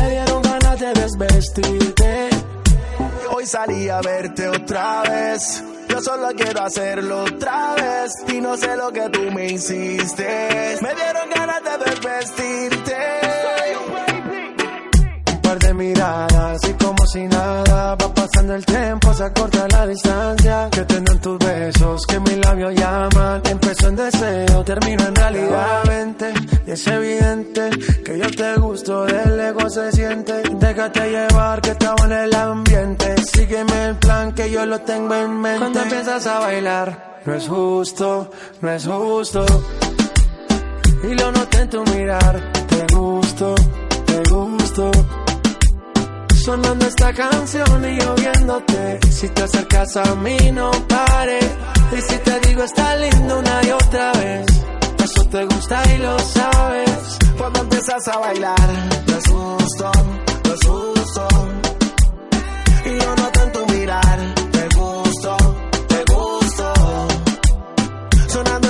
canción y yo viéndote. Si te acercas a mí, no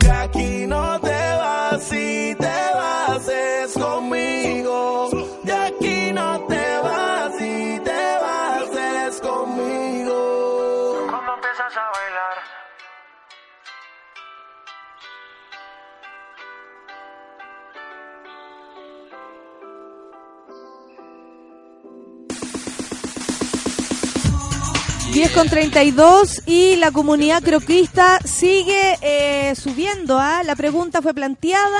Croquistas furiosos. Croquistas furiosos. Ah. Vamos, cro, crocs. Ustedes que usan crocs. Sí. Gente como ustedes que usa crocs. Por obligación. Yo jamás me compraría una. Ya, pero claro. ¿cómo por obligación? Porque están ahí y de entrenando la pata pelada y ponerme los crocs me las pongo, po. Obvio.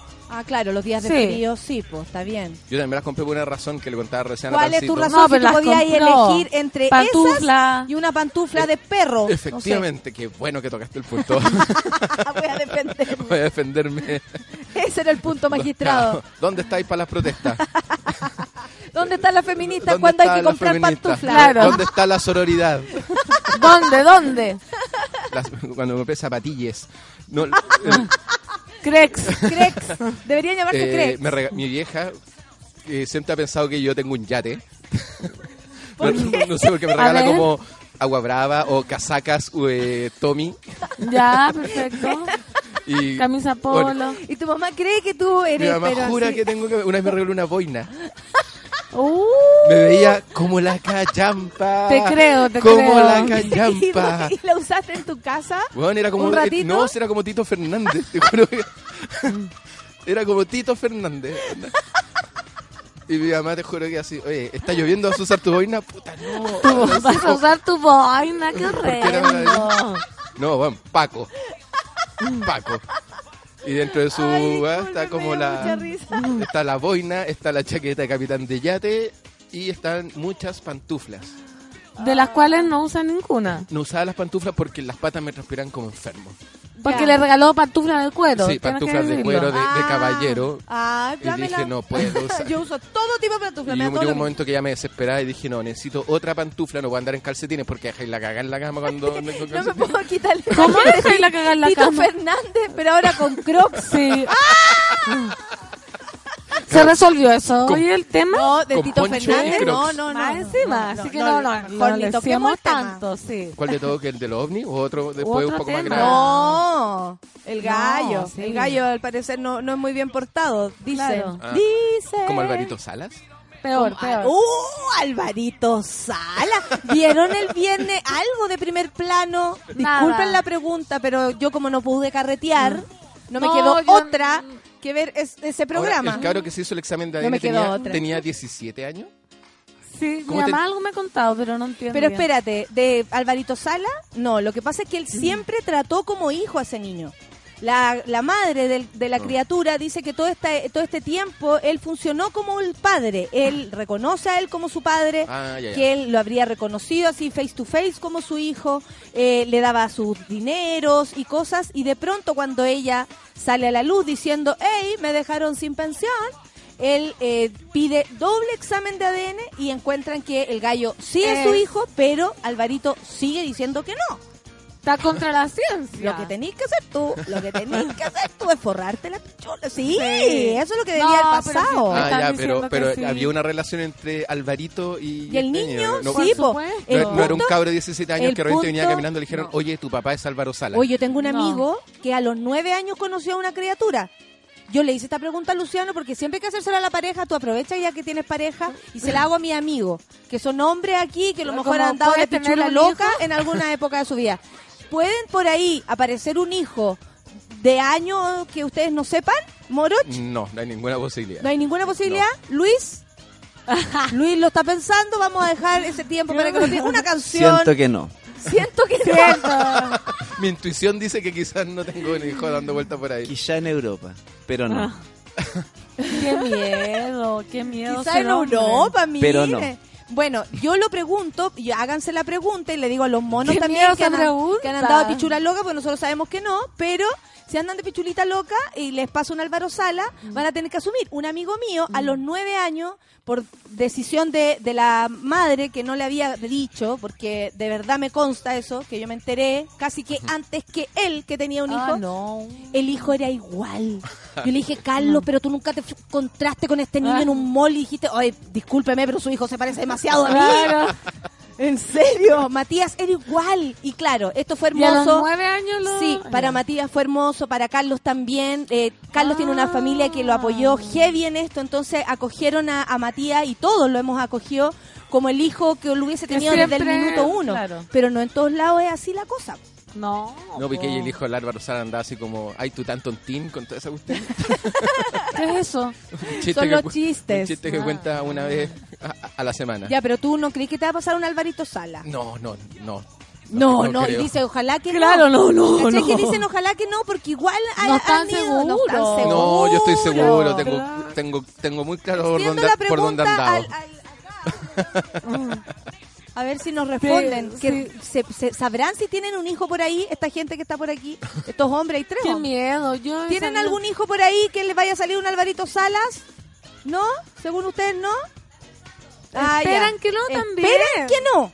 Si ese es el punto. Esperan que no. Ahora, ¿y a quién llevaron a primer plano? ¿A- ¿Al hijo Álvaro Sala? No, la, iba la, la mamá. Ya. Lo mejor que pasó es que fue Tatiana Merino.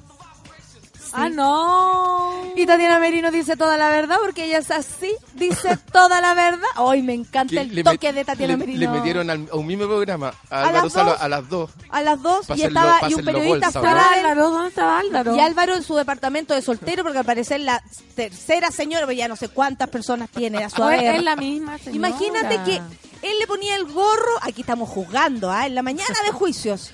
Eh, él le ponía el gorro a su esposa con Tatiana Merino. A Tatiana Merino le ponía el gorro con esta chiquilla. ¿Cachai? Le ponían el gorro a la, a la, A la, a la- al amante. Al amante. Entonces después entrevistaron a las dos amantes y le dijeron, ¿y ustedes creen que hay una cuarta? Y las dos, obvio, pues si pudo con nosotros, una vez con otra. Ya, pues, ponerle el gorro al amante ya es como un inception del gorreo. Sí, Es po. como- Sí, po. Sí, Te, te diste vuelta la cuestión. te diste vuelta el juego, pero yo digo, tanto tiempo libre, ¿cuántas horas al día tiene Alvarito Sala? Porque a mí me cuesta mantener una relación. ¿y cuánto- Sí, eso digo yo que desgaste. Alvarito- ¿Qué desgaste? Tú Alvarito podrías Sala- tener- lo hemos hablado acá, tú Debe podrías... tener como 10 celulares. La cagó. Debe tener 10 celulares, 14 cuentas de correo y todo, no y todo en tener un silencio. amante. Jamás. ¿Qué, qué desgaste? Es que tú eres una persona que nunca ha tenido amante. No, no, nunca he tenido Tú un eres bien amante, portada. sí. aquí, por este lado, yo debo ser honesta con mi pasado. Pero has tenido amantes estables, porque una cosa es gorrear. No, una no voy a responder esa pregunta. esa pregunta no te la No permito. voy a responder. Esa, pregunta no te la acepto.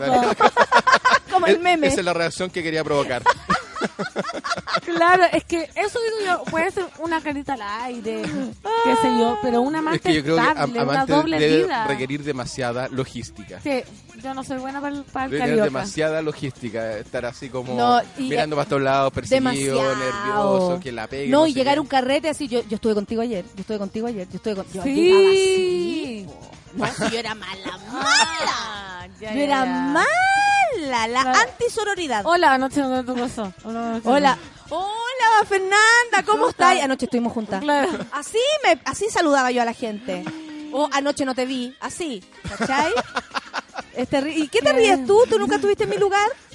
No, así como de tener que llegar a Que ese nivel como a de advertir hacia anoche. Oye, Ano- pero qué anoche nos fuimos a. Viña por todo el fin de semana.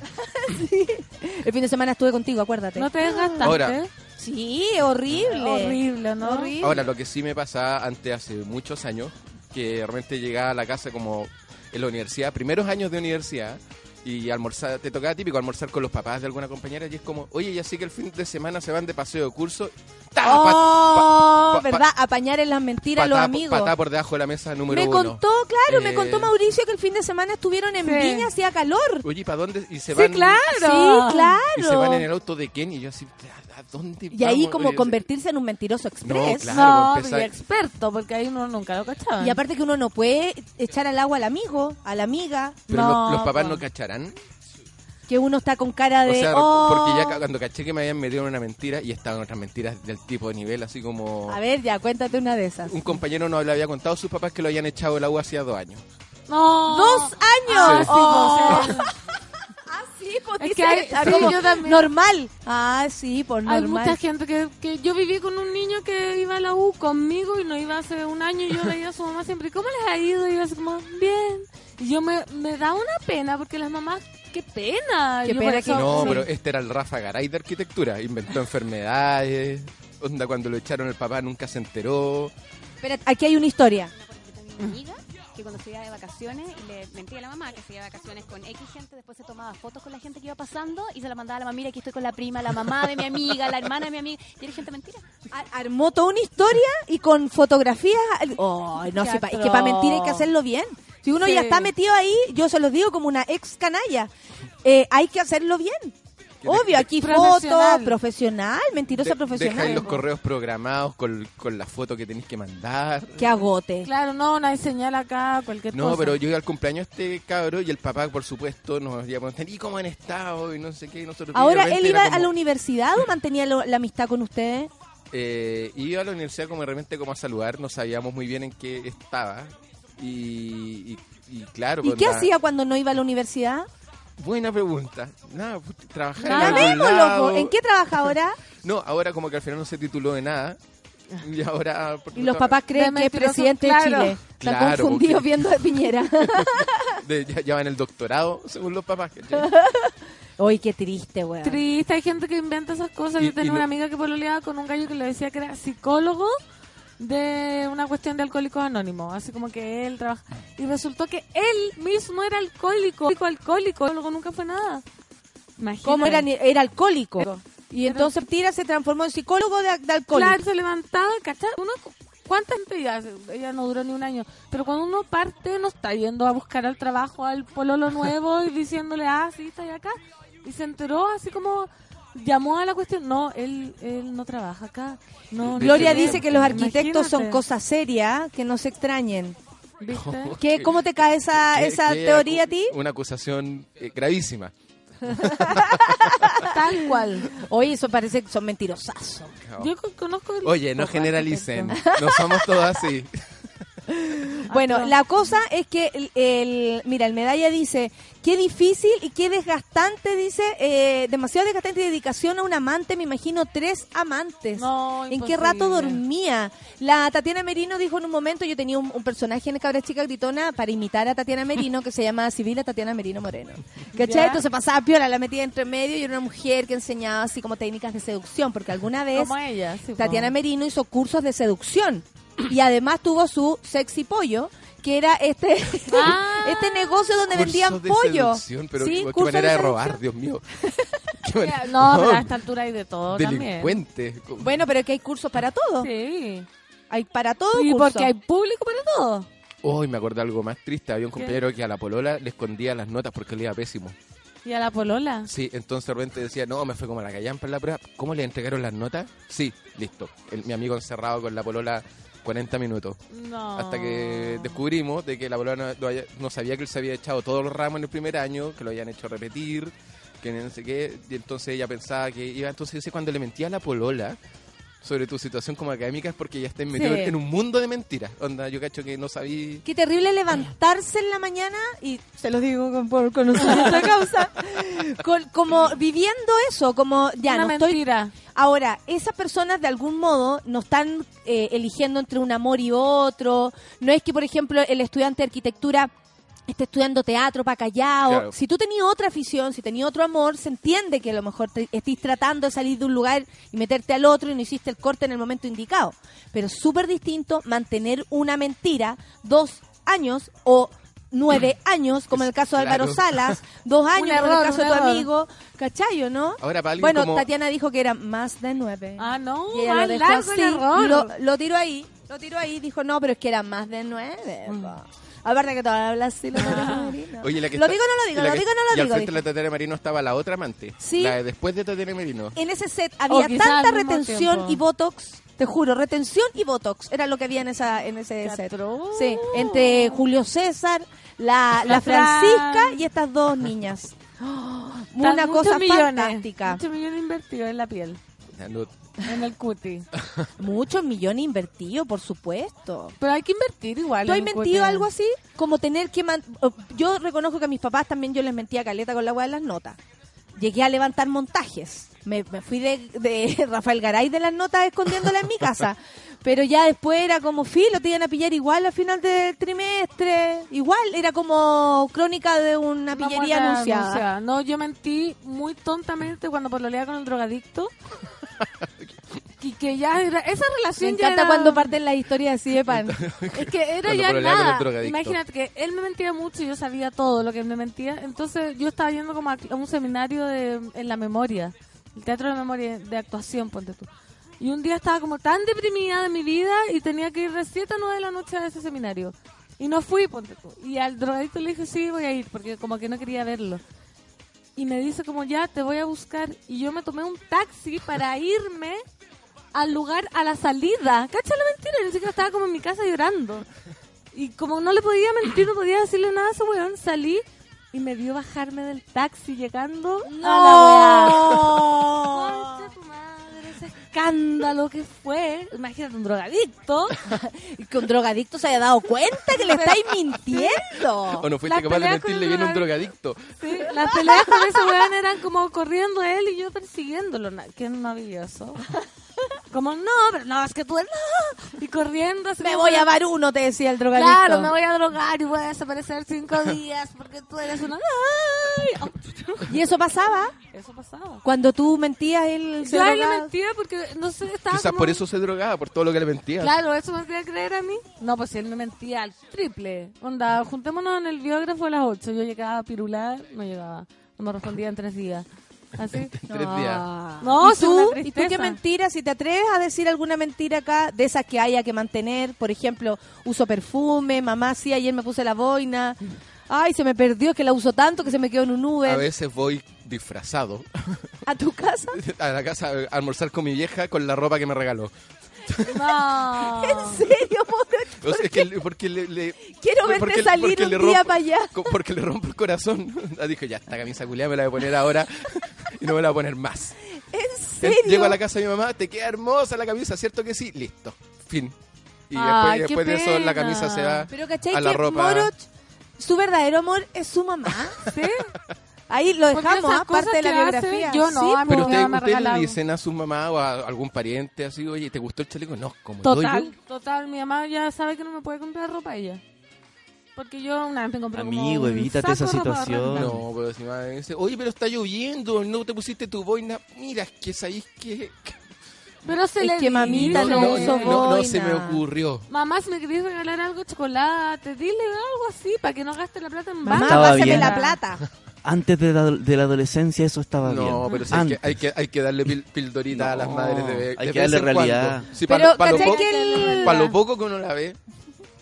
No, no, amigo, en realidad una relación real con Yo tu madre. entro a la casa de mis padres y les doy una hemorragia de felicidad a cada uno y después no saben de mí en, en una semana y media. Porque yo no hablo por teléfonos con ellos, nada, que onda. Mantenemos nuestra distancia bien, pero sagradamente cumplo con ir a almorzar. Me encantaría verte salir un día de tu casa, solo esperar afuera, como, ¿para dónde vais? Para la casa de mi mamá. Y verlo así de dockers. De, de boina. No, no es tan pelmazo el asunto, pero, pero sí. Pero ¿cómo te viste cuando vas a la casa de tu mamá? Para imaginarte. No, no, voy normal, pero a veces cuando después de alguna Pascua, después de algún cumpleaños, que me- ella me regaló algo, mucho amor, Con la Barcelato. trato de, usar- trato de, de usarlo. Mira, la, la palomita de Arica dice, una vez le dije a mi mamá que subiría al santuario de las Peñas a saludar a la Virgen. Es un día y noche caminando. No fui, me quedé con mi pololo dándole, dándole, dándole, No. que dándole, ella misma lo dice, pero En- siempre pensando en la. Virgencita y pidiéndole perdón por cada orgasmo recibido. Muy bien, como, perdón, perdón, mamita. ¿Y te acordáis de la mamá? Porque es imposible no acordarse de la mamá. Sí, pues, obvio. Bueno, y a mí por lo menos me, ha- me daba una lata terrible mentirle a mis viejos, pero lo hacía igual, sobre todo con la... Sí, a mí igual me da lata. Una selfie con la boina pide la gente. Bueno, todas las- Una vez, ¿No la do- votado? donde sí tuve que mentir fue una vez que dije que me iba a quedar a dormir en la casa de un amigo para que me dejaran ir a una tocata cuando era pendejo y eh, tomé mal la micro porque salí medio curado del lugar y la micro también me acuerdo que decía Providencia dije esta sirve porque dice Providencia pero lo que no me di cuenta que está en el paradero equivocado Al otro lado y me la tomé de la vereda claro me la tomé que en vez de que la micro iba a Providencia venía, de venía allá de allá. y había pasado por allá ¿Y dónde llegaste a Renca? mira me, me empecé a quedar dormido en la micro y de Curado. repente miro por la ventana y, y se veía todo Santiago. Luces y dije, bueno, estoy arriba de un cerro a la cresta en algún lado. Se veía así todo, así la Torrentel, Santiago ¿Quién no ha llegado a un paradero? ¿Quién no ha llegado? ¿Quién no ha llegado a un Y paradero? me, y me quise bajar de la micro y me, quise- y A la me, paré, me paré asustado porque me había Yo como llegué a la garita, dormido. sí, llegué a la garita. Y el chofer me dice, vos no te vayas a bajar acá. ¿Por qué? Porque vos qué hay a hacer acá. Así dije, ¿qué hago? No, sigue conmigo hasta la garita. Señor Llegué de la, garita, boina, quédese ahí. Señor de la boina, ¿qué es ahí? Me quedé en la micro, llegué al paradero y me dijeron ya, ahora no, tenéis que esperar que salga la primera micro a las 6 de la mañana. ¿Y qué hago por mientras nada? Pues jugué ping-pong, tomé café. ¿Qué hora era? Eran como las 5 en ese momento. Ah. Pero eran otros tiempos, porque ahora te echarían de ahí, po.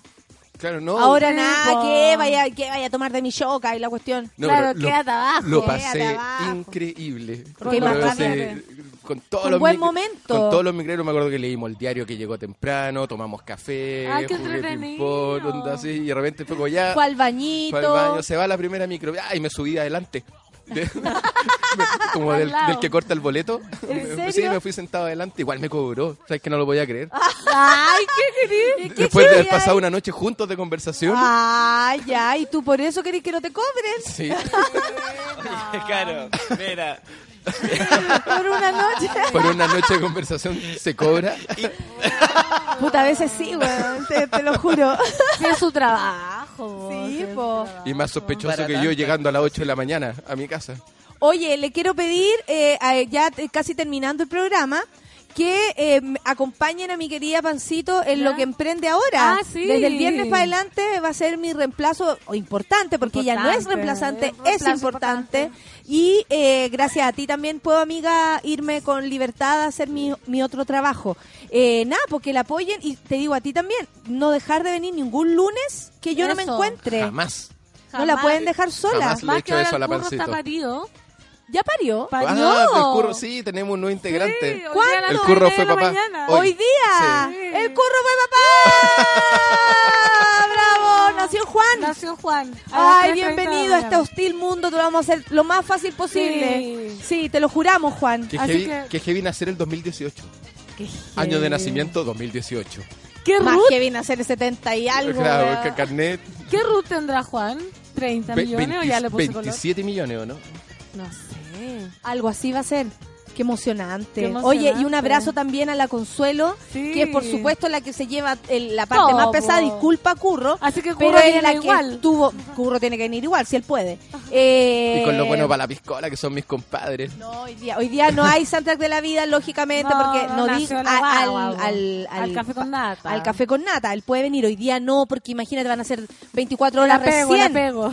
Obvio, la pego. La lactancia. Pero a la Consuelo, que tuvo que bancarse el embarazo, que ahora viene la, la, la El reconstrucción, la, la, la postparty y además eh, la crianza, que vaya que es difícil. Así que a, a nuestra querida Consuelo también, mucho amor y, y nada, pues estamos felices. Eh, yo espero que estén felices y contentos. No, debe estar felices sí con...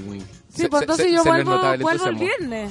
En Gloria y Majestad. Oye, sí, ¿cómo te sientes con esta nueva etapa? Bien, siempre un desafío. Exacto, estamos preparando. Me gustan los desafíos profesionales. Tranquila, si va a ser La- menos tiempo que la otra vez, amiga. Navidad voy a tener más plata para los regalos. Eso también está bueno. esto está bueno. Eso está bueno. Sí. Todo suma, no, todo no, suma. No te va a tocar de nuevo, te acuerdo, el entrevistado difícil. Mira, mientras no pase otra cagada, cada vez que tú te vas, pasa algo. Así, bueno, cambio de mando, se va no sé quién, nos cambiamos de casa, viene no sé qué.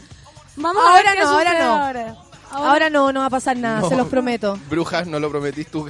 Sí, lo prometo yo que soy la bruja de este lugar. No, no, esperamos que no, por supuesto. Oye, la, eh, mándenle saludos pues a nuestro querido Curro que está de padre Sí. recién, recién, recién. Nació Juan, Juan. Y al soundtrack de la vida, hoy día por supuesto a las 3 de la tarde no hay soundtrack de la vida.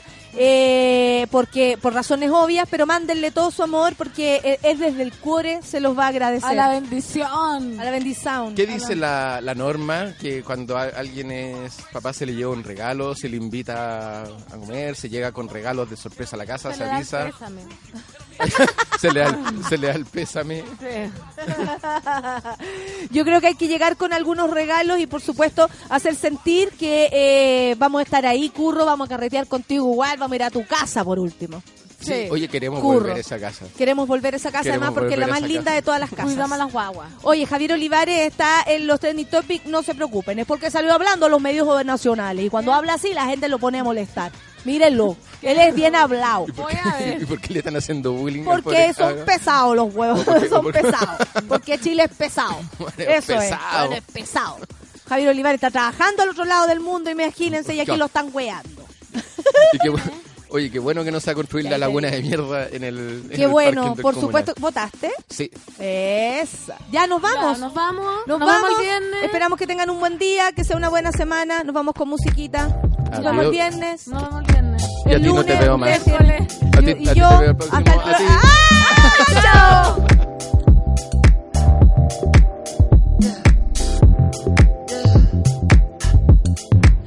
Can't keep on losing you over complications.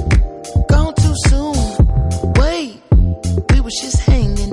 I can't seem to hold on to. Dang, the people that know me best, the key that I won't forget. Too soon. I can't keep on losing you.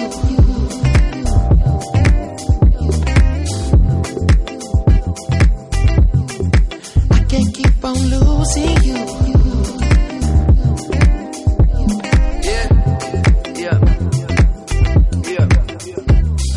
Mistakes do it take till you leave? When I'm left with my hand and my face all red and the face looking at you like, Wait. I know I ain't a saint if it ain't too late. Well, Can't keep on I losing run away so fast, but my heart like gold, but it break like glass. Now my shit get old and I act so young, baby you so cold. Never had no son, you don't wanna grow up, yeah the shit no fun. So when I get home, I'ma